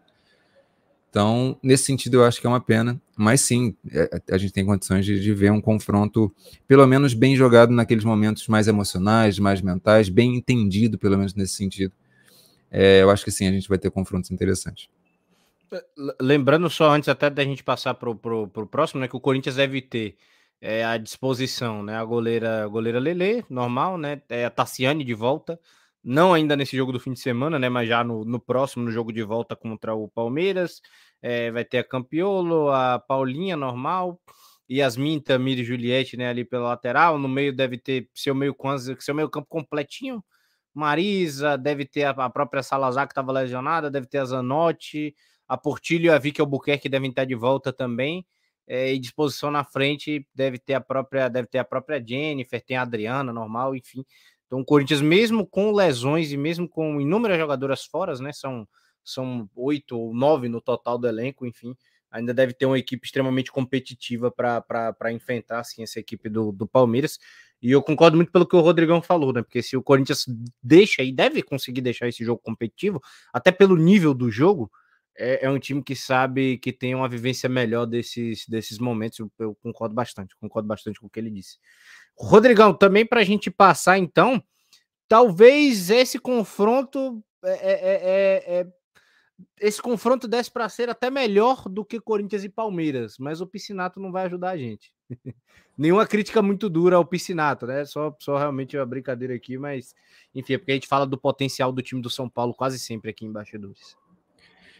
É isso, é isso. Acho que o São Paulo é um dos exemplos desse tipo. A gente olha para as jogadoras, caramba, que time fantástico. Cara, Mas aí olha em campo. Crachá. Um mais um dá três. Como é possível? Exatamente. Exatamente. Até existem algumas áreas das ciências, né, que se tem essa frase assim: o todo ele é maior do que a soma das partes. Só que no São Paulo é o contrário. O todo ele é menor do que a soma das partes. E isso não é só no São Paulo, é no futebol brasileiro como um todo mas no São Paulo especialmente pelo, pela quantidade de talento e, e como que a coisa ela, ali tem alguma coisa que não está funcionando. E é o nosso papel não é só criticar irresponsavelmente, é tentar entender os contextos, é, é tentar entender as dificuldades, não é simplesmente criticar uma pessoa, não é isso. mas é de fato compreender, perguntar, né? Eu adoraria poder é, é, é, é perguntar, mas é muito nesse sentido, sabe? Tipo, existe ali algo que para mim é muito claro, é muito nítido que o São Paulo oscila demais. O jogo que o São Paulo fez contra o Palmeiras, se eu não me engano, o São Paulo foi vencedor desse jogo. Acho que foi o melhor jogo que eu vi do São Paulo no ano. Jogou muito bem aquele jogo. É, o Palmeiras com o Hoffman Túlio ainda, é, girando essa bola com qualidade, só que o, São Paulo soube ler muito isso e foi muito intenso. Soube vivenciar as fases do jogo, a Naná jogou demais, Micaele também. Ali o São Paulo jogou. Agora, tem uma coisa que às vezes eu percebo nos times de um modo geral, é que quando os times conseguem ler o adversário corretamente e aí conseguem aplicar isso, o jogo fica legal pra caramba. Mas quando os times têm uma liberdade maior e o adversário não está tão bem, eles não conseguem exercer uma supremacia. Isso de um modo geral. E com São Paulo não é diferente. Foram poucas as vezes que eu ouvi o São Paulo, ah, o time adversário está dando chance ali, o São Paulo agora vai amassar. Até aconteceu algumas vezes, mas foram poucas. É, agora, em relação ao internacional, o que eu percebo é que o, Inter talvez seja o time que consiga uma regularidade maior e tem um padrão maior. É muito baseado numa eficiência defensiva que o Inter tem. A linha defensiva do, do Inter, seja com as reservas, seja com as titulares, é sempre interessante. Eu só acho que o Inter ele, ele não consegue fazer muita pressão alta como poderia ele acaba, quando perde a bola, ele recua muito e fica nessa zona de conforto que é ficar mais compactado ali atrás. Isso me incomoda um pouco porque eu acho que o Inter ele tem um time e tem uma capacidade muito legal, especialmente tendo uma Duda Sampaio, tendo uma Milene Fernandes, tendo é, é, é, é ali a, a, Fabi Simões, é, você tendo jogadores com um, um nível muito alto de construção, inclusive, elas pensam o jogo.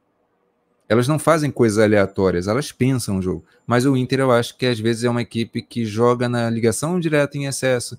É um time que às vezes peca um pouquinho nisso. Mas o Inter também, mesmo assim, ele consegue, acho que é, é melhor do que as outras equipes, entender momentos cruciais do jogo e ser fatal. Né? Foi assim contra o Flamengo. O Inter jogou muito bem contra o Flamengo, especialmente no primeiro jogo. É, e ele, para mim, praticamente definiu a, a classificação para a semifinal. Eu acho que o Inter é a equipe mais bem estruturada. Mas é isso. O São Paulo, eu, digo assim, não é que ele é, é, é, ruim sempre. Ele oscila. Então tem momentos que ele. Eu acho que o, o jogo do Inter pode oferecer para o São Paulo. E às vezes, um, aliás, um dos grandes jogos que a gente teve na primeira fase foi justamente é, Inter e São Paulo. É, e, e, eu acho que é isso, né? Eu acho que a gente tem condições ali porque essas equipes se leem bastante. Se leem bastante bem. Então acho que tem condição dos dois jogos serem, serem legais. Serem legais e ali. Ainda mais é isso. É um, é um mata-mata. Essas equipes têm um potencial legal. Então é muito diferente, eu acho que um jogo desse de um jogo, sabe, mais um jogo no ano. Não é mais um jogo no ano. É, é, é um jogo crucial no ano. São dois jogos cruciais. Então acho que se eu pudesse chutar, eu acho que essas duas semifinais vão ser interessantes, tá? Tanto entre o, o, o Derby Paulista, pelo contexto todo, né? É, ali entre Palmeiras e Corinthians, mas também esse jogo Inter e São Paulo, por essas equipes se conhecerem bastante, eu acho que tem condições também de serem dois, dois grandes jogos. É, tenho que concordar, tenho que concordar bastante, né? Acho que é, por si só, em Corinthians e Palmeiras já se falam, né? Já se conversam, não só pelo, pelo derby, que, que querendo ou não, vem do masculino, né? É, é, é, a tradição e tudo. O tamanho, acho que também isso começa a vir para o feminino de uma maneira grande, por conta de o Corinthians ser o atual maior time do futebol feminino e o Palmeiras botar um investimento à altura. Então existe aquela ameaça do tipo, ah, o Palmeiras ser o novo dono do futebol feminino, né? Então acho que o derby gera uma. Acho que o derby Palmeiras e Corinthians traz uma série de coisas interessantes ali que a gente pode ver dentro do campo que eu acho que, que vai ser vai ser muito bom. fator emocional e um fator de qualidade técnica muito grande. Isso vai ser realmente um absurdo de, de lindo da gente ver. Eu acho que também a questão do, do, do Inter e São Paulo, o Inter tem muito aquela possibilidade tática, né? Como você falou. É um time que é bem trabalhado da base, é um, é um projeto que já vem sendo trabalhado há alguns anos e correspondeu, né? Né? À toa que o time terminou entre os quatro primeiros, né? E, e, fez e foi líder em muitos momentos do campeonato e teve aí tem agora a oportunidade de enfrentar o São Paulo, né? É, de cabeça, é, se a gente for pensar em jogo, jogo por jogo, dava para a gente colocar o Inter aqui logo. Ah, meu Deus, o Inter é favorito. Muita gente que vai às vezes vai. Né?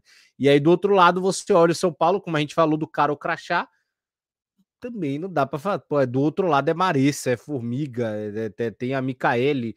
É, a, o São Paulo agora tem a, tem a, tem a Aline Milene também, a Esferrinha, enfim, é um time de, de, de muita qualidade para. são É muita qualidade para ambos os lados, né? Então vai ser um confronto de fato para a gente é, deliciar. Acredito que Inter e São Paulo pode favorecer para a gente é, é, um jogo mais atrativo de se assistir.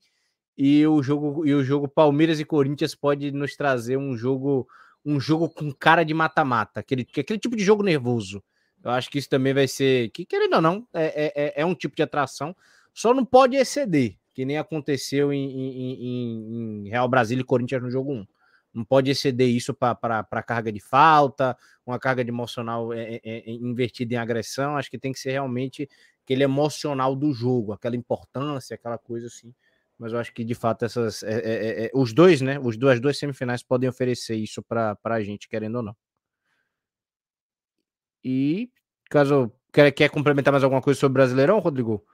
Não, acho que em síntese é isso. Eu acho que esse contexto desses confrontos são diferentes completamente de um jogo de primeiro turno, entendeu?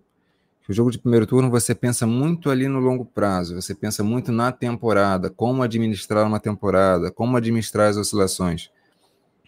Um jogo de mata-mata vira um torneio de tiro curto, gente, entendeu? É, é, eu acho que até nas oitavas, nas quartas de finais, a gente teve ali uma mescla um pouco disso. Teve momentos de mais mata-mata, mas também teve momentos de muita oscilação.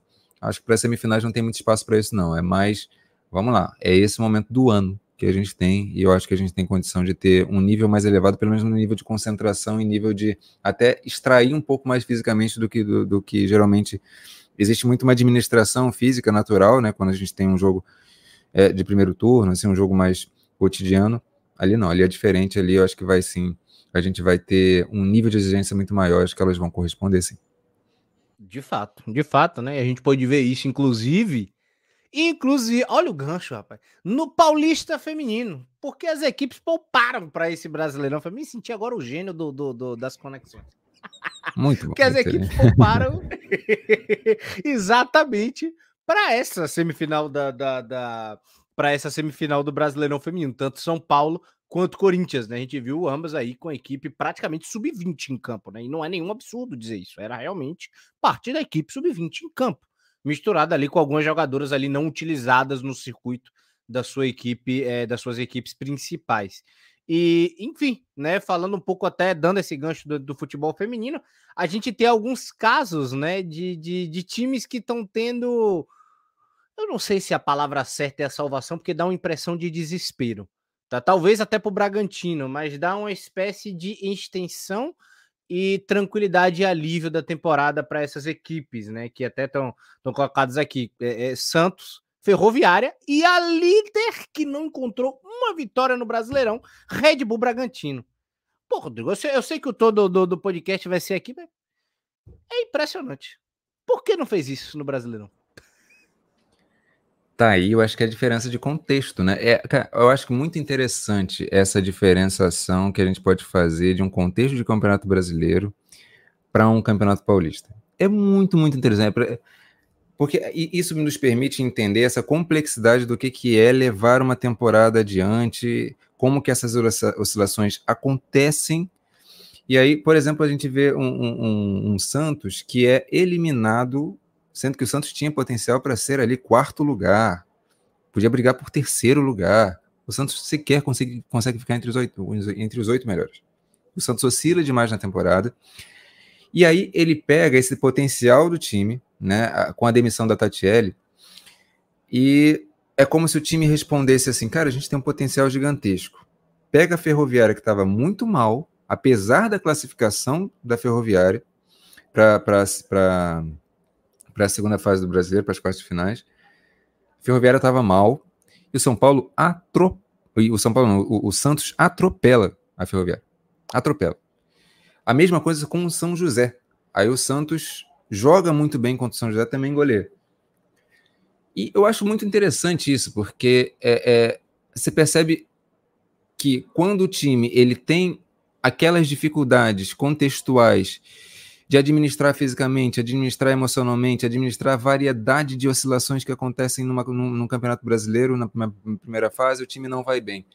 Agora a gente vai à forra. Agora a gente pega, tipo, que a gente está fresco para um campeonato paulista, é uma outra coisa, é praticamente um outro ano, a gente vai desempenhar o nosso potencial, pega times que estão fragilizados e atropela. Joga muito bem. Esse é um ponto. Depois a gente fala do jogo do Santos contra o Palmeiras, que aí eu acho que o Santos já reencontrou as suas dificuldades. E aí a gente pode pensar um pouco mais adiante, etc. Mas inicialmente é isso. Em relação à, à ferroviária, é, seria esse contexto, né? Poxa, tá, classificou, mas aí foi eliminada ali é, é, é, é pelo, pelo São Paulo, só que a ferroviária continua deixando a desejar bastante. A gente teve um jogo entre Ferroviária e Corinthians, o Corinthians com o sub-20 praticamente, a Ferroviária desempenhando muito mal. Então, eu coloco é, é, a Ferroviária nesse contexto de recuperação, mas é uma tentativa, porque não está se efetivando. Sim. Já o Bragantino, é, eu acho que é muito mais parecido com o Santos. O potencial que o Bragantino tinha nesse, nesse campeonato brasileiro, ele consegue já é, é, desempenhar um pouco melhor nesse campeonato paulista. Porque tem potencial. O problema do Bragantino é que o Bragantino é uma equipe, apesar de ser muito boa tecnicamente, eu acho, eu, eu não acho que, se olhar, como você diz, né, o cara crachado do Bragantino, não é para ser rebaixado. De maneira nenhuma. De maneira nenhuma. É, é um absurdo, é um absurdo. Mas você, a forma como o time jogou mentalmente. É. Você tem Ariel, você tem Carol Alves, você tem Débora, você, você tem a Raquel, pelo amor de Deus. Raquel, Milena. Raquel é incrível, né? Entendeu? Então você tem ali um time muito muito legal em vários aspectos, que joga bem. O, o Bragantino jogou bem a maioria dos jogos no Campeonato Brasileiro, começou bem, melhor dizendo. Só que ele não conseguia sustentar. Mentalmente era muito frágil. E aí eu não tenho como escapar. Para mim, na minha visão, é uma questão de comissão técnica. Entendeu? É, só que aí ele, ele consegue usar esse campeonato paulista para tendo uma tentativa de recuperação. A minha pergunta é: qual o efeito, uma possível recuperação, uma possível superação através de um campeonato paulista. Só que a gente precisa lembrar, essas equipes que estão disputando os principais campeonatos, elas também querem ganhar o Campeonato Paulista, porque o Campeonato Paulista, especialmente, ele já era bastante valorizado e agora é ainda mais porque existe um investimento maior.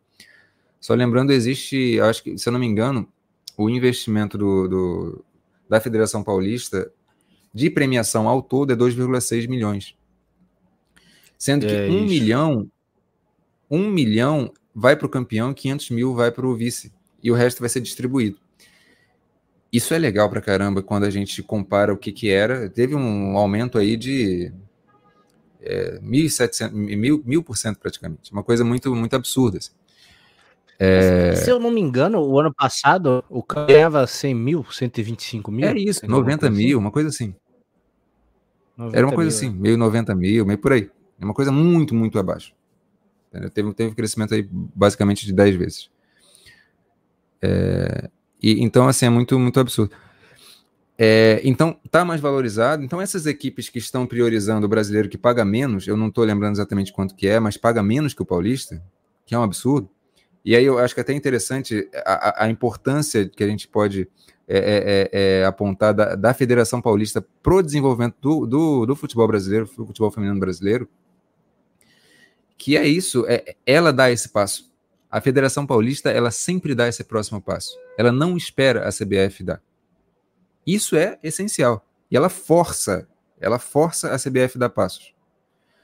É, isso realmente é essencial. A gente precisa tomar a Federação Paulista como exemplo para vários aspectos. Não à toa, hoje na, na, na, na nos cargos de, de, de mais importantes da CBF estão pessoas oriundas exatamente da Federação Paulista né? Sim. É, Aline Peregrino. a CBF não quer dar esses passos, viu? Ah, mas pode, pode falar.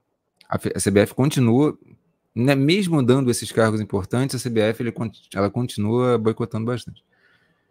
Ela, ah, ela, não quer acelerar. Basicamente, a Federação Paulista está fazendo assim: bora, querida, bora. Exatamente, exatamente. Então é, é, é complicado, assim. Mas então, é, isso só foi para contextualizar um pouco do porquê que essas equipes que estão agora com um freio de mão um pouco puxado por causa das outras, das outras competições, que incluem inclusive a, a, a, Libertadores, né? Que a gente vai ter. Depois você me lembra direitinho um mês que eu, que eu tô esquecendo. É... é... Outubro, outubro, se eu não estou enganado, viu, Rodrigo? Assim, Espera que eu né? confirmo. Né? Tá. É, mas é isso, assim, essas equipes elas vão voltar e vão querer ganhar o Paulista também. Então, essa chance que Santos tem de fazer os seus resultados e conseguir uma classificação através dos resultados agora, a Ferroviária não está aproveitando muito, mas o Bragantino também está nessa, nessa toada de, de, bons resultados, é agora. A questão é, é dia, de 13 de outubro a 28 de outubro, perfeitamente, vai ser Libertadores Feminino. É, então, obrigado, Sérgio. Então é o seguinte, um possível sucesso de Santos e Bragantino, por exemplo, o que que isso interfere para a próxima temporada? Uma resposta para mim está no seguinte: a questão não está nem no sucesso em si, a questão está em jogos como, por exemplo, o Santos fez contra o Palmeiras. O jogo foi empate 2 a 2 com, com golaços absurdos. É, o jogo foi muito bom no primeiro tempo, mas depois ele caiu muito, porque o Palmeiras ele começou a ajustar melhor a marcação e o Santos começou a cansar. Se cansar não fisicamente, mas mentalmente, eu acho. E começou a não encontrar o seu jogo, tal como aconteceu em vários momentos, é, na maioria dos momentos no, no Campeonato Brasileiro. Isso para mim é preocupante, porque uma coisa é você olhar, ah, o Santos enfrentou ali a Ferroviária em Frangalhos e cons conseguiu uma goleada, enfrentou o São José, conseguiu uma goleada. A questão é quando tem dificuldade, como é que o Santos ele ele ele ele, ele coloca esse potencial para jogo? A gente viu uma seleção da Inglaterra na Euro tendo dificuldade o tempo inteiro e conseguindo na persistência. Não, a nossa qualidade é essa, a gente vai executar essa qualidade. É isso que eu sinto falta no Santos. O Santos tem uma qualidade absurda. O Santos tem futebol para desempenhar, junto ali talvez com São Paulo, é, o Inter, o próprio Palmeiras, o próprio Corinthians, desempenhar os melhores futebols do Brasil. Encantador, mas a gente não vê isso justamente porque quando as equipes oferecem minimamente dificuldades, o time desanda. Desanda. Então essa para mim é a questão, assim, como que o time ele sai, ele consegue ir além de momentos positivos porque o adversário está dando condição e aí ele tem uma capacidade enorme, a gente sabe disso, né? Acho que é um pouco por aí, Sérgio. De fato, né? O, o, Santos, a gente acho que você toca num ponto muito interessante, né? Quando ele, ele enfrenta dificuldade, né? Essa, essa coisa que você, você, você tocou dessa dificuldade, quando ele enfrenta dificuldade, ele, ele, ele engasga, né? Ele, ele desiste, né? Que acho que você fez, você fez até essa comparação da gente conversando com relacionado à Inglaterra, que a Inglaterra não desiste, o Santos desiste do processo. E o Santos é um time, eu não sei nem se é absurdo eu dizer isso, mas com a qualidade que o time tem, é um time que tinha total, total capacidade para mim de estar tá numa final de brasileiro feminino. Pelo menos está presenciando uma semifinal. Cara, pô, você tem a, a, a Cris, você tem no banco da Cris, ainda promissora Gadu, você tem de titular, você tem Fernanda, você tem. É, por mais que não esteja jogando lá para o nosso agrado, você tem a Ana Carla, que, que já foi craque, a estrela do Flamengo por um tempo. Você tem a Brena no meio-campo, você tem é, mais à frente ali junto da Cris, você tem do banco vindo só, só a Kathleen, coisa assim pouca. Pode estar tá mais velha? Pode, mas é só a Kathleen vindo do banco, uma coisa assim absurda surreal. Tem a Jane com toda a velocidade, tinha a Bruninha, né? Tem a Bia Menezes pelo lado esquerdo. Enfim, tem um time ali de muita qualidade que desempenha um futebol absurdo. E é um time que consegue jogar é, é, não sei se essa é a palavra correta, mas um futebol bonito. bonito. É, é, é, bonito ver o Santos jogar.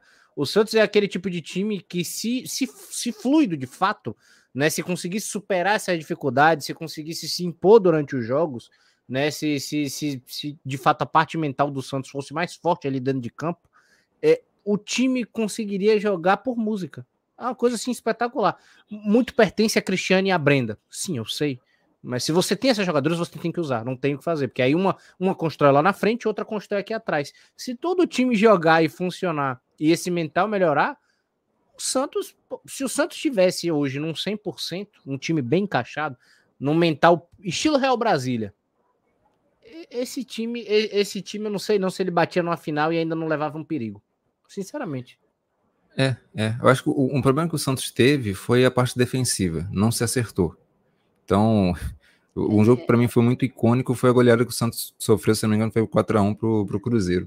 É, é uma parte frágil, isso é. Né? Nenhuma crítica a jogador específica, mas o sistema defensivo do Santos é muito frágil. Isso é verdade. E aí o, o Santos, o Cruzeiro é uma equipe que jogava muito bem, joga muito bem reativamente. E o Santos teve uma dificuldade enorme e a defesa sofreu e tomava um gol atrás do outro e o Santos lá tentando se inspirar. Agora, ofensivamente, concordo plenamente, o Santos ele tinha a capacidade de ser a equipe mais fluida ofensivamente do futebol brasileiro. Mais que qualquer outra. É, justamente por essa capacidade da crise, especialmente. Mesmo com, né, com a experiência que ela tem, com a idade que ela tem, é, essa experiência ela conta demais. Né? E também a qualidade técnica que ela sempre teve. Assim, é um negócio absurdo como que ela desempenha. Ela tem a crise é... e a Brena. Tipo, a bola chega na crise com qualidade. Exatamente. A Brena, é, é, a própria Taizinha inspirada. Só que, enfim, aí a gente começa a entrar nos gargalos né, que, sim, que sim. o time tem. Que às vezes falta essa leitura de, opa, a gente está com dificuldade aqui, mas a gente pode desempenhar ali, muda de lado, troca o estilo, cadencia mais. Santos, ele, ele nessa troca de marcha, ele, ele, ele, vai se complicando. Né? Uh, mas é isso, basicamente é, é, é um pouco isso. Uh, é, não acho que seja trocando treinadora que você resolve essas coisas. Entendeu? Sim, sim. Necessariamente. Não, não, que o Santos não precisasse trocar, beleza, é. tá ligado? A gente pode até concordar que não, não me agrada um trabalho ali, outro da, da, da Tatieri. A gente pode seguir por outro caminho baseado no que a gente tem, mas não acho que não. Até a, a, a frase do, do Rodrigão sobre a seleção feminina, não trocar e demitir por resultado. É, é, pô, é, só tem que fazer o Santos jogar bola, tá ligado? Fazer o Santos, esse, essa equipe do Santos feminina tem uma qualidade muito grande, tá ligado? Qualquer, qualquer trabalho ali é, é, é mínimo em cima disso, faria esse Santos fluir de uma maneira muito, muito fácil. Esse Santos, é, esse Santos não está para mim dentro do, do, das oito primeiras colocadas. É um, é, é, não vou falar um absurdo, porque senão a palavra fica pesada, né? Mas é, é costume. Mas é como se fosse. É é, é, é, inacreditável. É tipo isso. É tipo. Ter, ter, tá, tá, tá, tava bem melhor. Eu, eu não vejo esse, esse equipe do Santos atrás do Atlético Mineiro, atrás da Ferroviária, atrás do. Né, até do próprio Real Brasília, que é muito bem trabalhado pelo Galdino, inclusive. Mandar um abraço aí para todo, todas as meninas de lá, para a capitã Isabela também, enfim. Mas, porra, eu vejo esse Santos muito à frente, muito, muito, muito à frente mesmo. Mas aí vai, vai, vai precisar desse, desse novo trabalho. Eu não sei se o Santos tem alguém na, na mira, eu não cheguei a ver rumores, Rodrigão. Mas por enquanto a Fabi Guedes se mantém no, no, no Campeonato Paulista e vai bem, vai fazendo seu papel. É, como o Rodrigão falou, encontrou um gargalo no, no Palmeiras e Santos, né? Mas também estava enfrentando, de fato, uma equipe de muita qualidade e jogos de extrema qualidade exigem o seu máximo. Então, ele vai expor o mínimo defeito, sabe?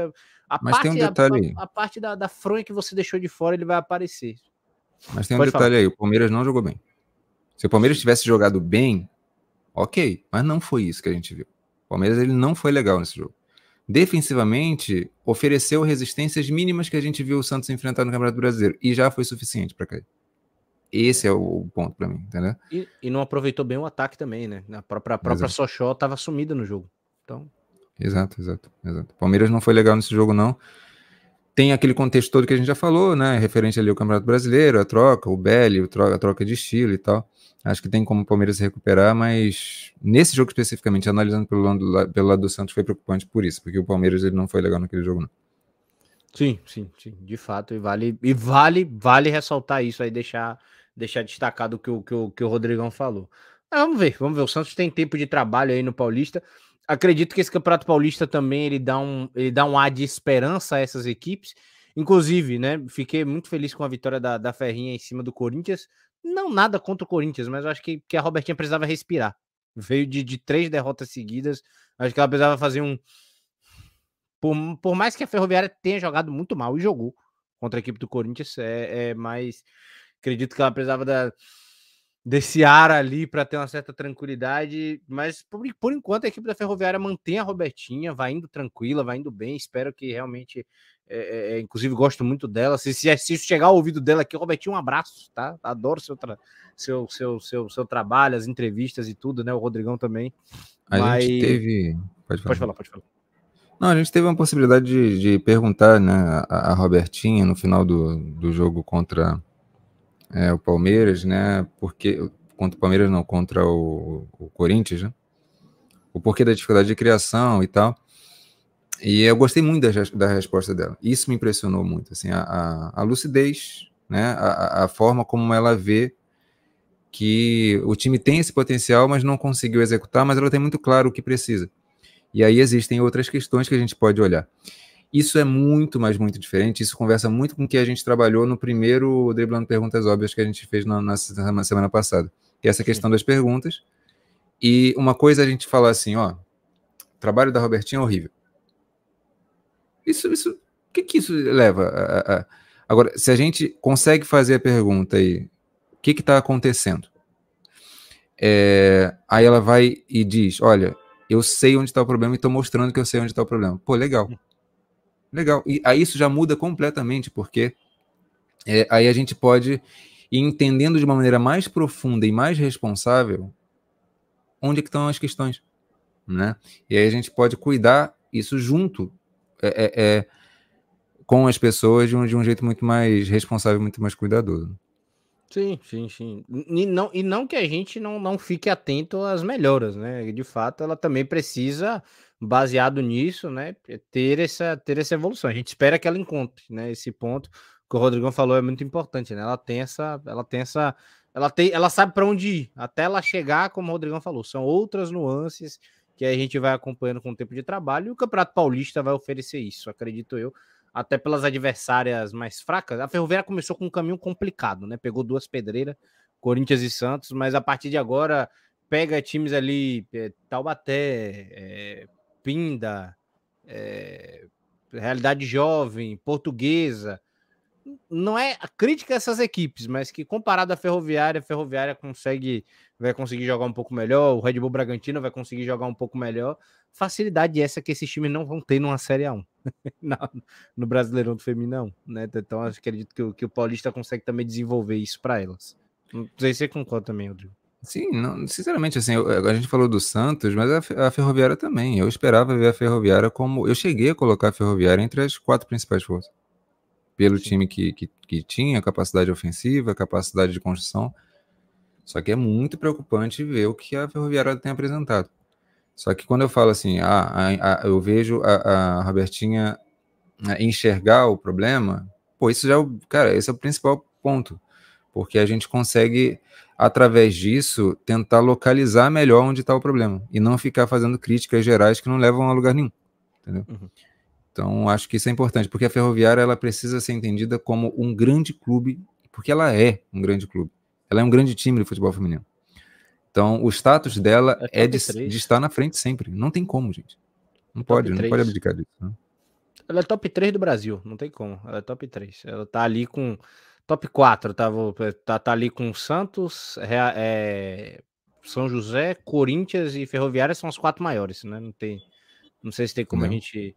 Claro que tem times grandes também, tá? mas aqui a gente tá falando de maiores, né? Vão ter a Vai Kinderman e outros aí que a gente vai citar também, que fizeram parte da história, né? E saindo agora da, da, da, questão da jornada de recuperação, tem os momentos de poupar, né? Que foi até o link que eu acabei falando de Palmeiras, né? Que usou um time mais misto. Palmeiras não apelou para a sub-20, que já não foi o caso de Corinthians e São Paulo, que realmente é, é, estenderam praticamente o sub-20 no gramado para que tivesse, entre aspas, né? É, é, é força máxima com sua equipe titular para esse final de semana. Eu, eu acho que dava para mesclar, mas tudo bem.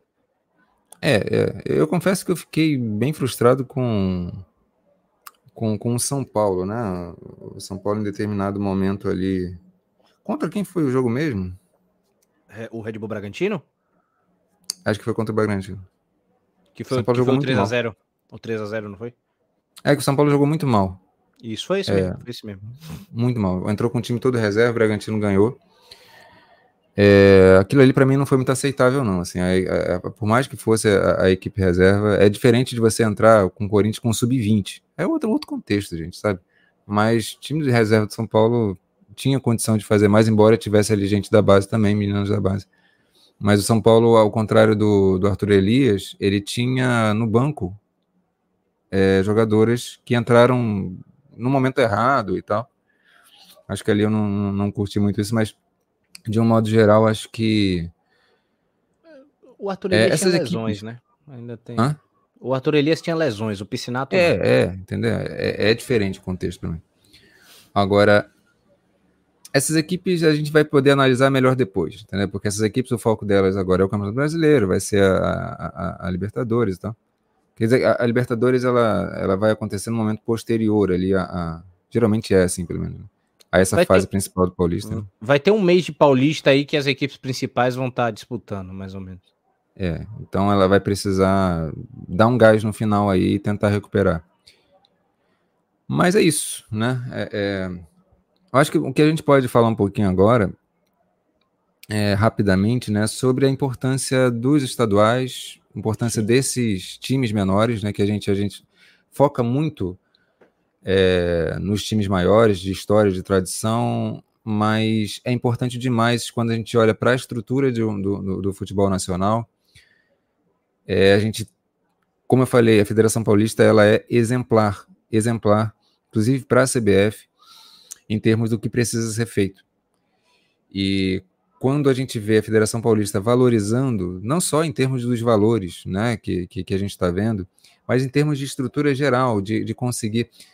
O Estado de São Paulo, de modo geral, consegue dar muito mais condições para os clubes se desenvolverem. Os clubes menores mesmo, a gente pode falar do Pinda, do Realidade Jovem, do Taubaté, do São Bernardo, Portuguesa, é, é, muito diferente. É quando a gente olha o nível mesmo dessas equipes, é diferente do de outros estados em que as equipes menores elas elas sequer têm condições de trabalho muitas vezes. Em São Paulo não, elas têm uma sequência. A gente vê o Taubaté com o mesmo treinador já há bastante tempo. Você vê uma equipe unida. É, é, é bonito ver. É bonito ver. A, a, São Paulo tem várias, inclusive a, a questão amadora do São Paulo, de, do estado de São Paulo, é muito mais desenvolvida no feminino do que é, é, é, nos outros estados. A gente vê todo um fomento da, dos governos mesmo, das, das, prefeituras, existe um incentivo muito maior, então existe toda uma estrutura e a Federação Paulista ela puxa isso bastante. Então, quando a gente olha para o crescimento do futebol feminino, a gente não pode assim selecionar algumas regiõezinhas, São Paulo, Rio de Janeiro. E aí pega ali a, a nata, o, o, que surge de, de talento, e a gente esquece que a gente tem um país continental, um tamanho continental. A gente desperdiça um potencial enorme, gente. A gente precisa pegar essas outras regiões do Brasil, todas elas, e também aos poucos dando estrutura para essas equipes, desde o amador a terem condições de se estruturando, de, de competirem. Dar calendário é muito importante. E aí você ter uma competição como o Campeonato Paulista, que dá um calendário muito legal para todas essas equipes, e não ficarem dependendo apenas de uma A2 e uma A3. A A3 é um negócio ridículo.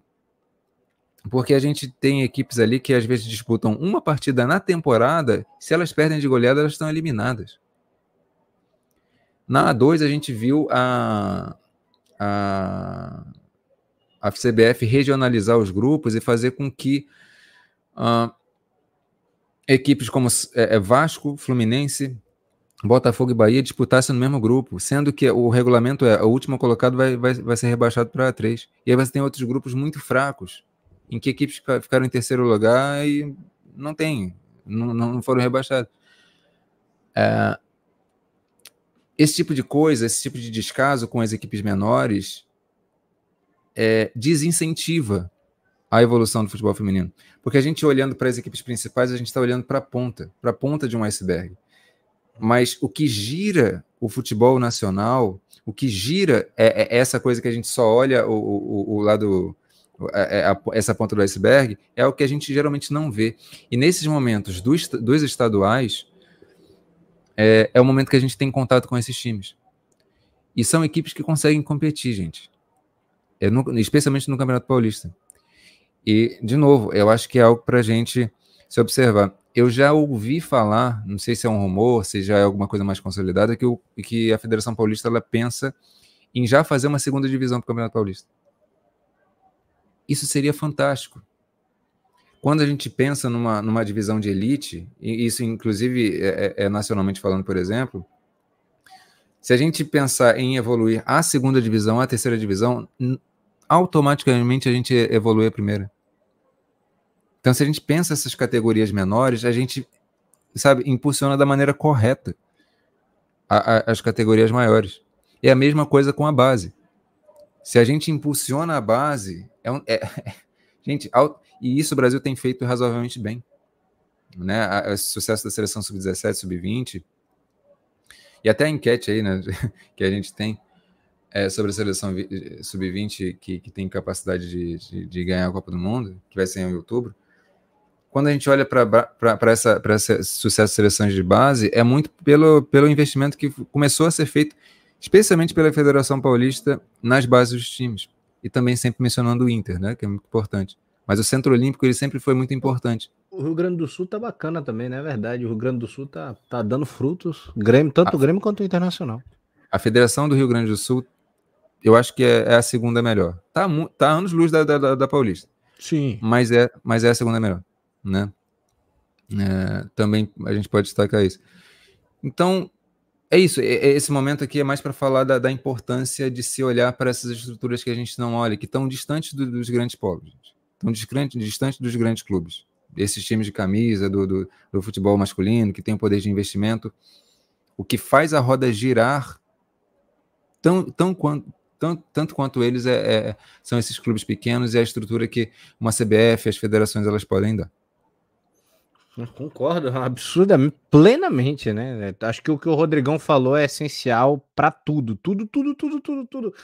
Sempre que você cria uma estrutura, você evolui, né? Então vai de você tem um A1 hoje. Se você cria um A2, A1 já evolui.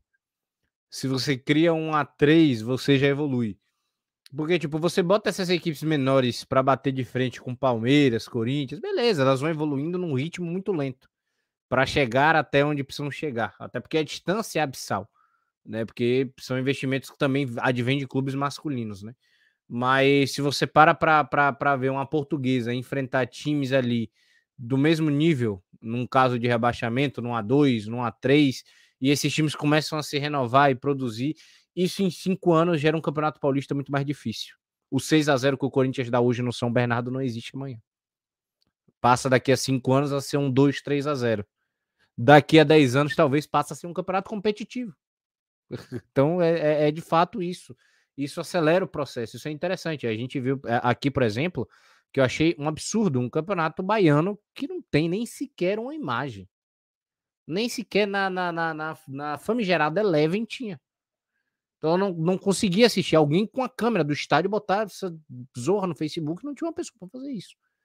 Então é, é, é, é, precisa de tudo isso, precisa seguir a Federação Paulista como parâmetro. Eu espero que de verdade a 2 e a 3 né, sejam realidade para o Campeonato Paulista. É, é, querendo ou não, a CBF, do jeito dela, desorganizado, fazendo tudo errado, com muita crítica, pelo menos um, um, o, o mínimo que ela fez, e com muita crítica e muita desorganização. A 3 já é uma evolução para 2, que gera uma evolução para 1, um, né, de uma maneira muito lenta, não tem a mesma dedicação de um, de um, de um, de um paulistão feminino, claro que não. Mas de fato, essas, essas é, é, dá calendário a essas equipes menores, dá é, jogo a essas equipes menores, dá competitividade a essas equipes menores, você faz essas atletas serem melhores, né? Você também, também. Então você, você prepara ela para esses embates, isso também vai afetar dentro da seleção brasileira, isso vai afetar dentro de uma base, isso vai afetar para tudo, né? Independente. Eu gostaria muito que isso se estendesse a, a pô, tudo, né? Tem tantos campeonatos aí que são absurdos, né? O de Santa Catarina, que no, no ano passado aconteceu em uma semana Porra, o jogador joga de dois em dois dias, um campeonato baiano que não teve TV.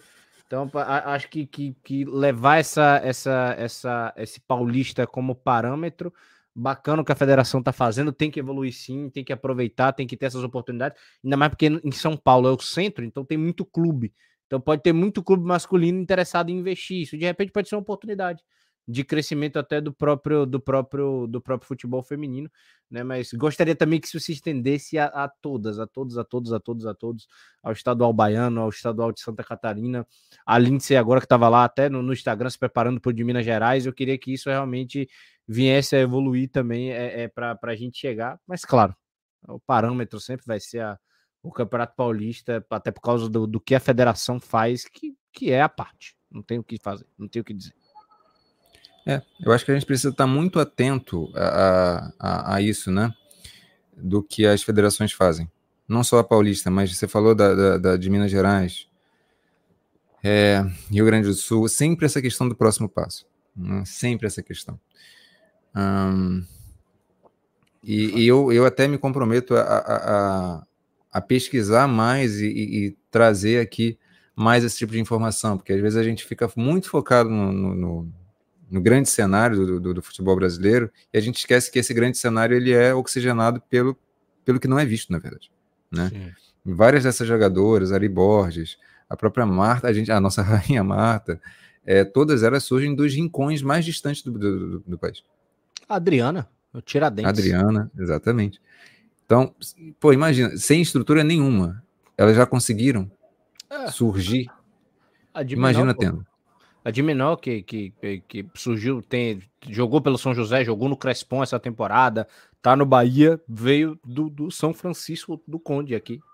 Jogou, veio, depois foi pro Vitória e tal. Então, de fato, muitas vezes é, é, é, aquela historinha que você vê no futebol masculino, futebol feminino, as escadas são ainda maiores, né? Aquele cara, o cara que a gente vê muito, né? Por conta da situação social do país, que não tem para onde correr. É tipo, ah, a pessoa pobre, a jogadora, o jogador pobre que tava lá, tal. Isso também acontece no futebol feminino e rende frutos maravilhosos, maravilhosos, assim, é, é sem sombra de dúvida.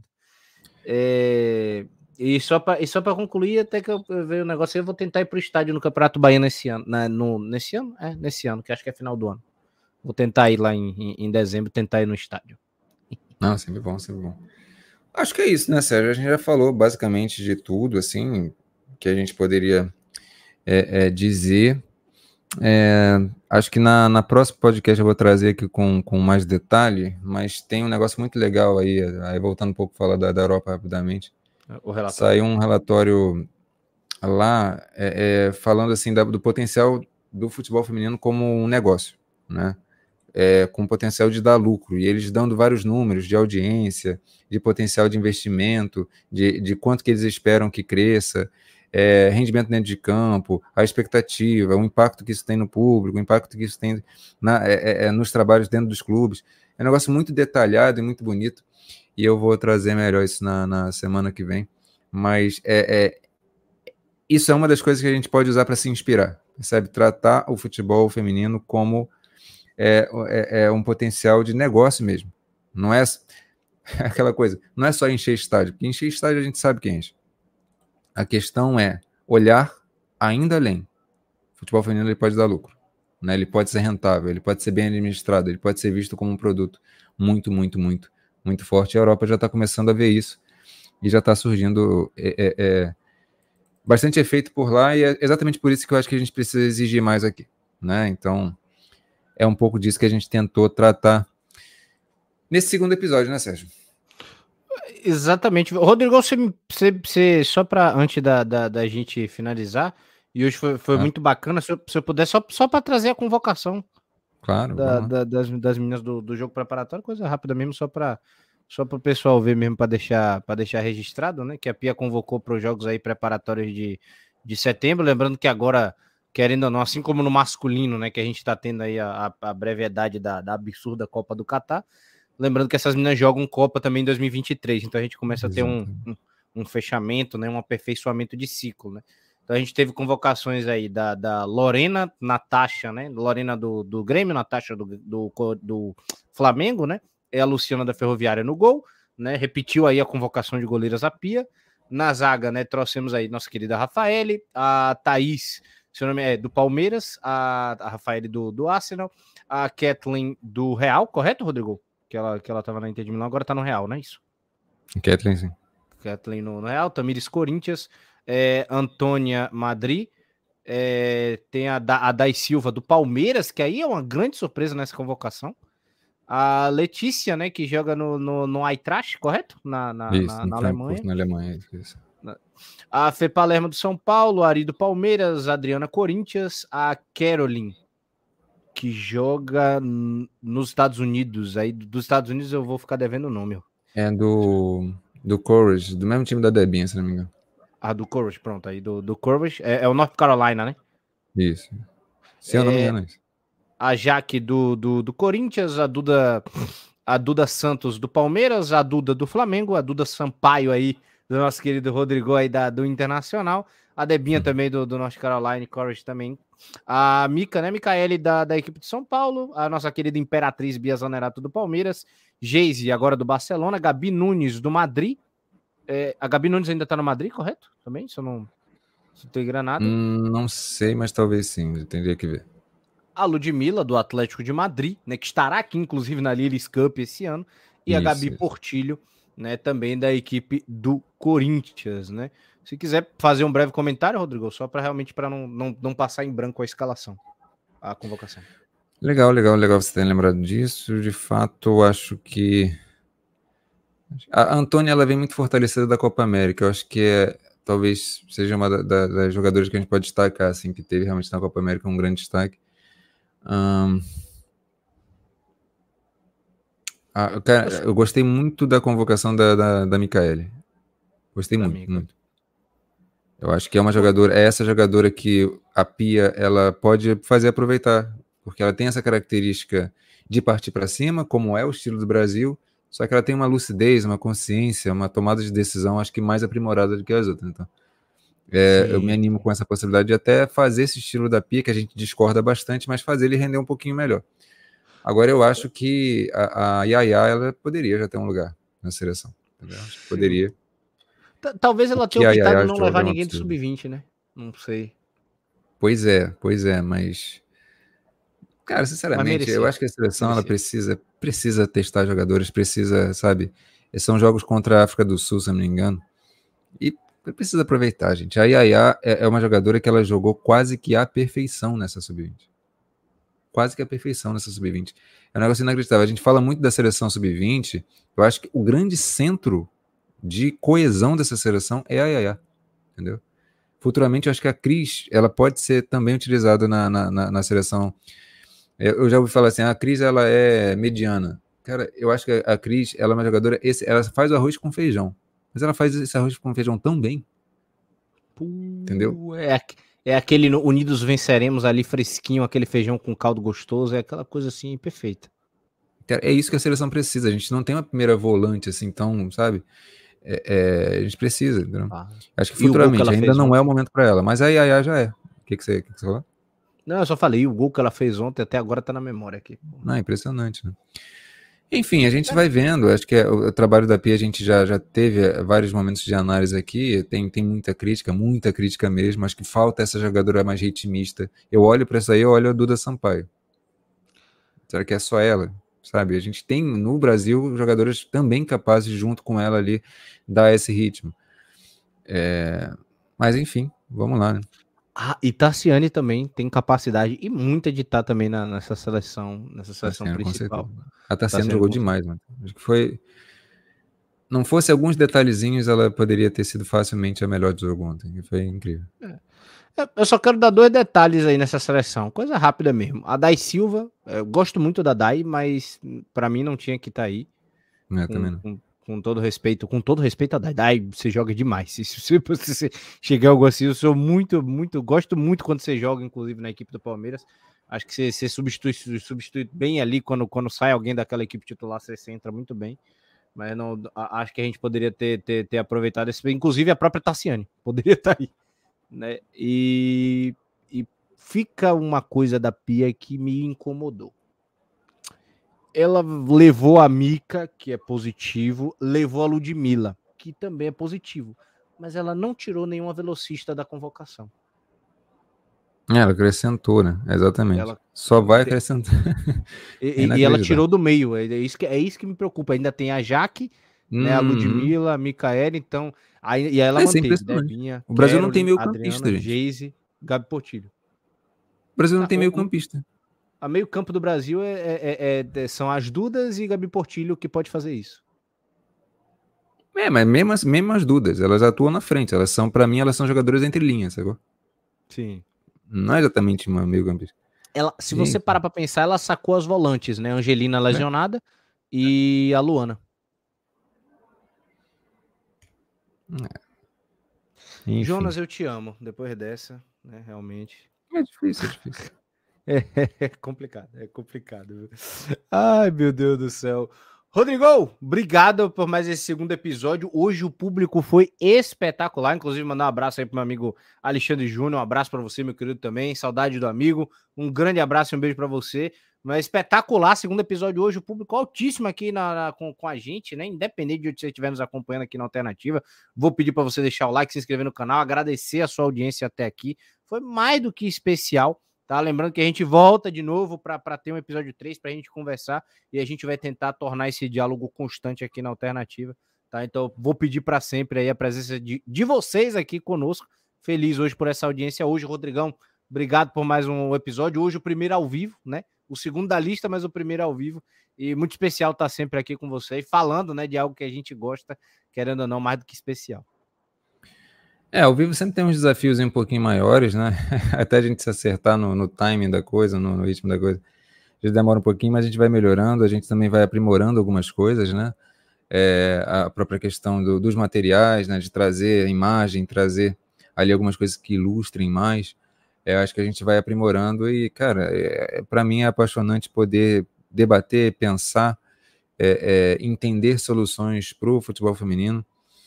É, enfim, eu agradeço demais, demais, demais a alternativa como um todo, ao Sérgio especialmente, essa oportunidade de poder expressar um pouquinho o, o, o, os anseios por dias melhores. Né? No, no, futebol feminino, a gente já vivencia dias muito melhores do que coisas que a gente vivencia hoje, que são inima eram inimagináveis há três, quatro anos atrás, mas exatamente por isso que a gente pode. A Alexia Puteias, que foi eleita a melhor do mundo, e foi agora eleita pela segunda vez seguida a melhor da Europa, né, pela UEFA, ela fala isso, cara, e, e, eu concordo demais, demais, demais. Isso que vocês estão vendo, né? Ela falando isso, isso que vocês estão vendo como um sucesso do futebol feminino, que tá, caramba, como é mágico, como é maravilhoso. Daqui a alguns anos a gente vai olhar e, sério que era aquilo? Porque a coisa ela tende a crescer tanto que a gente não tem ideia de onde vai chegar isso. Só que a gente precisa dar condições. E é isso. Quando a gente fala do potencial do futebol feminino, é algo que a gente, às vezes, sequer tem noção do, do que pode virar. Entendeu? Então, é por isso. É por jogadores como a Alexia, é por jogadoras como a Cris, que cobra bastante, é por jornalistas que a gente vê que são é, é, é, combativas e, que são críticas. Hum, é por gente assim que a gente precisa, sabe, se inspirar se inspirar e, e sempre exigir com responsabilidade é, melhorias no, no, no, nosso futebol feminino. Eu acho que esse, essa iniciativa da alternativa aqui é, é, é, é interessante demais. Então é só realmente é, expressar essa gratidão por essa oportunidade e por essa regularidade que a gente tem tido com, com essa modalidade. Muito obrigado e até a próxima. Pô, tamo junto, tamo junto. Um grande abraço aí no coração. Feliz demais aqui tá, tá, tá, tá podendo trazer futebol feminino, tá acolhendo essa galera que já participa com a gente lá desde a transmissão lá de, de que a gente que a gente pegou no pulo lá de um Bahia Botafogo, que foi de onde tudo começou aqui do futebol feminino. Estamos hoje aqui até com podcast agora para conversar sobre ao vivo aqui com vocês. Isso de fato é muito bacana, essa oportunidade de estar tá, de tá podendo vivenciar isso e para vocês vivenciarem com a gente. Agradeço, inclusive, a resposta muito positiva do público hoje aí que teve com a gente. Obrigado, Rodrigo, parceiro aqui também, que, que, que pô, irmão, que a gente conversa absolutamente tudo, de, de principalmente de, de, futebol feminino, né? É, também é, é, aqui esse projeto né, consiga abrir portas aí também para as meninas, né? A gente tá, tá tentando conversar com algumas também para que possam aí é, é, dar esse espaço e, e oportunidade de falar aqui com a gente também. Então vai ser maravilhoso aí como diria, né? O futuro nos espera. Eu já diria T, daqui, daqui para frente só vai para melhor. Graças a Deus. Então, um grande abraço aí a essa galera que tá aí com a gente. Obrigado, Rodrigão. Obrigado a galera de casa aí que nos acompanhou. Tamo junto. Convido vocês, então, tá? Lembrando, para vocês que gostam de futebol feminino, a galera que tá aqui com a gente, amanhã, hoje é, hoje é sexta-feira, isso. Sábado, às duas da tarde, tem Palmeiras e Corinthians. Corinthians e Palmeiras, né? Porque é, na, porque é na, na, na no mando de campo da equipe do, do Corinthians semifinal do Campeonato Brasileiro Feminino aqui às duas da tarde amanhã, tá? Então, convido vocês para vir acompanhar aqui com a gente. E no domingo ainda não acabou, tem sub-20 às 19h30 aqui, Brasil e Aluna. Você acompanha com a gente, tá? Então, um grande abraço a essa galera muito maravilhosa que teve conosco. Até paz. Um grande abraço e tchau. Agora só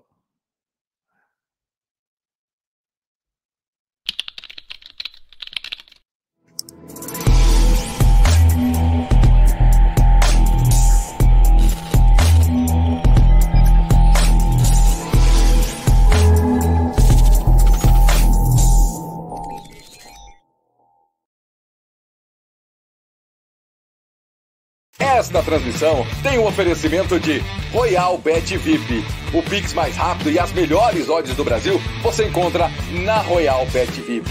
Use o nosso código promocional a Web no seu primeiro depósito no valor de até 100 reais e ganhe 100% como bônus de boas-vindas. Royal Bet VIP é de brasileiro para brasileiro.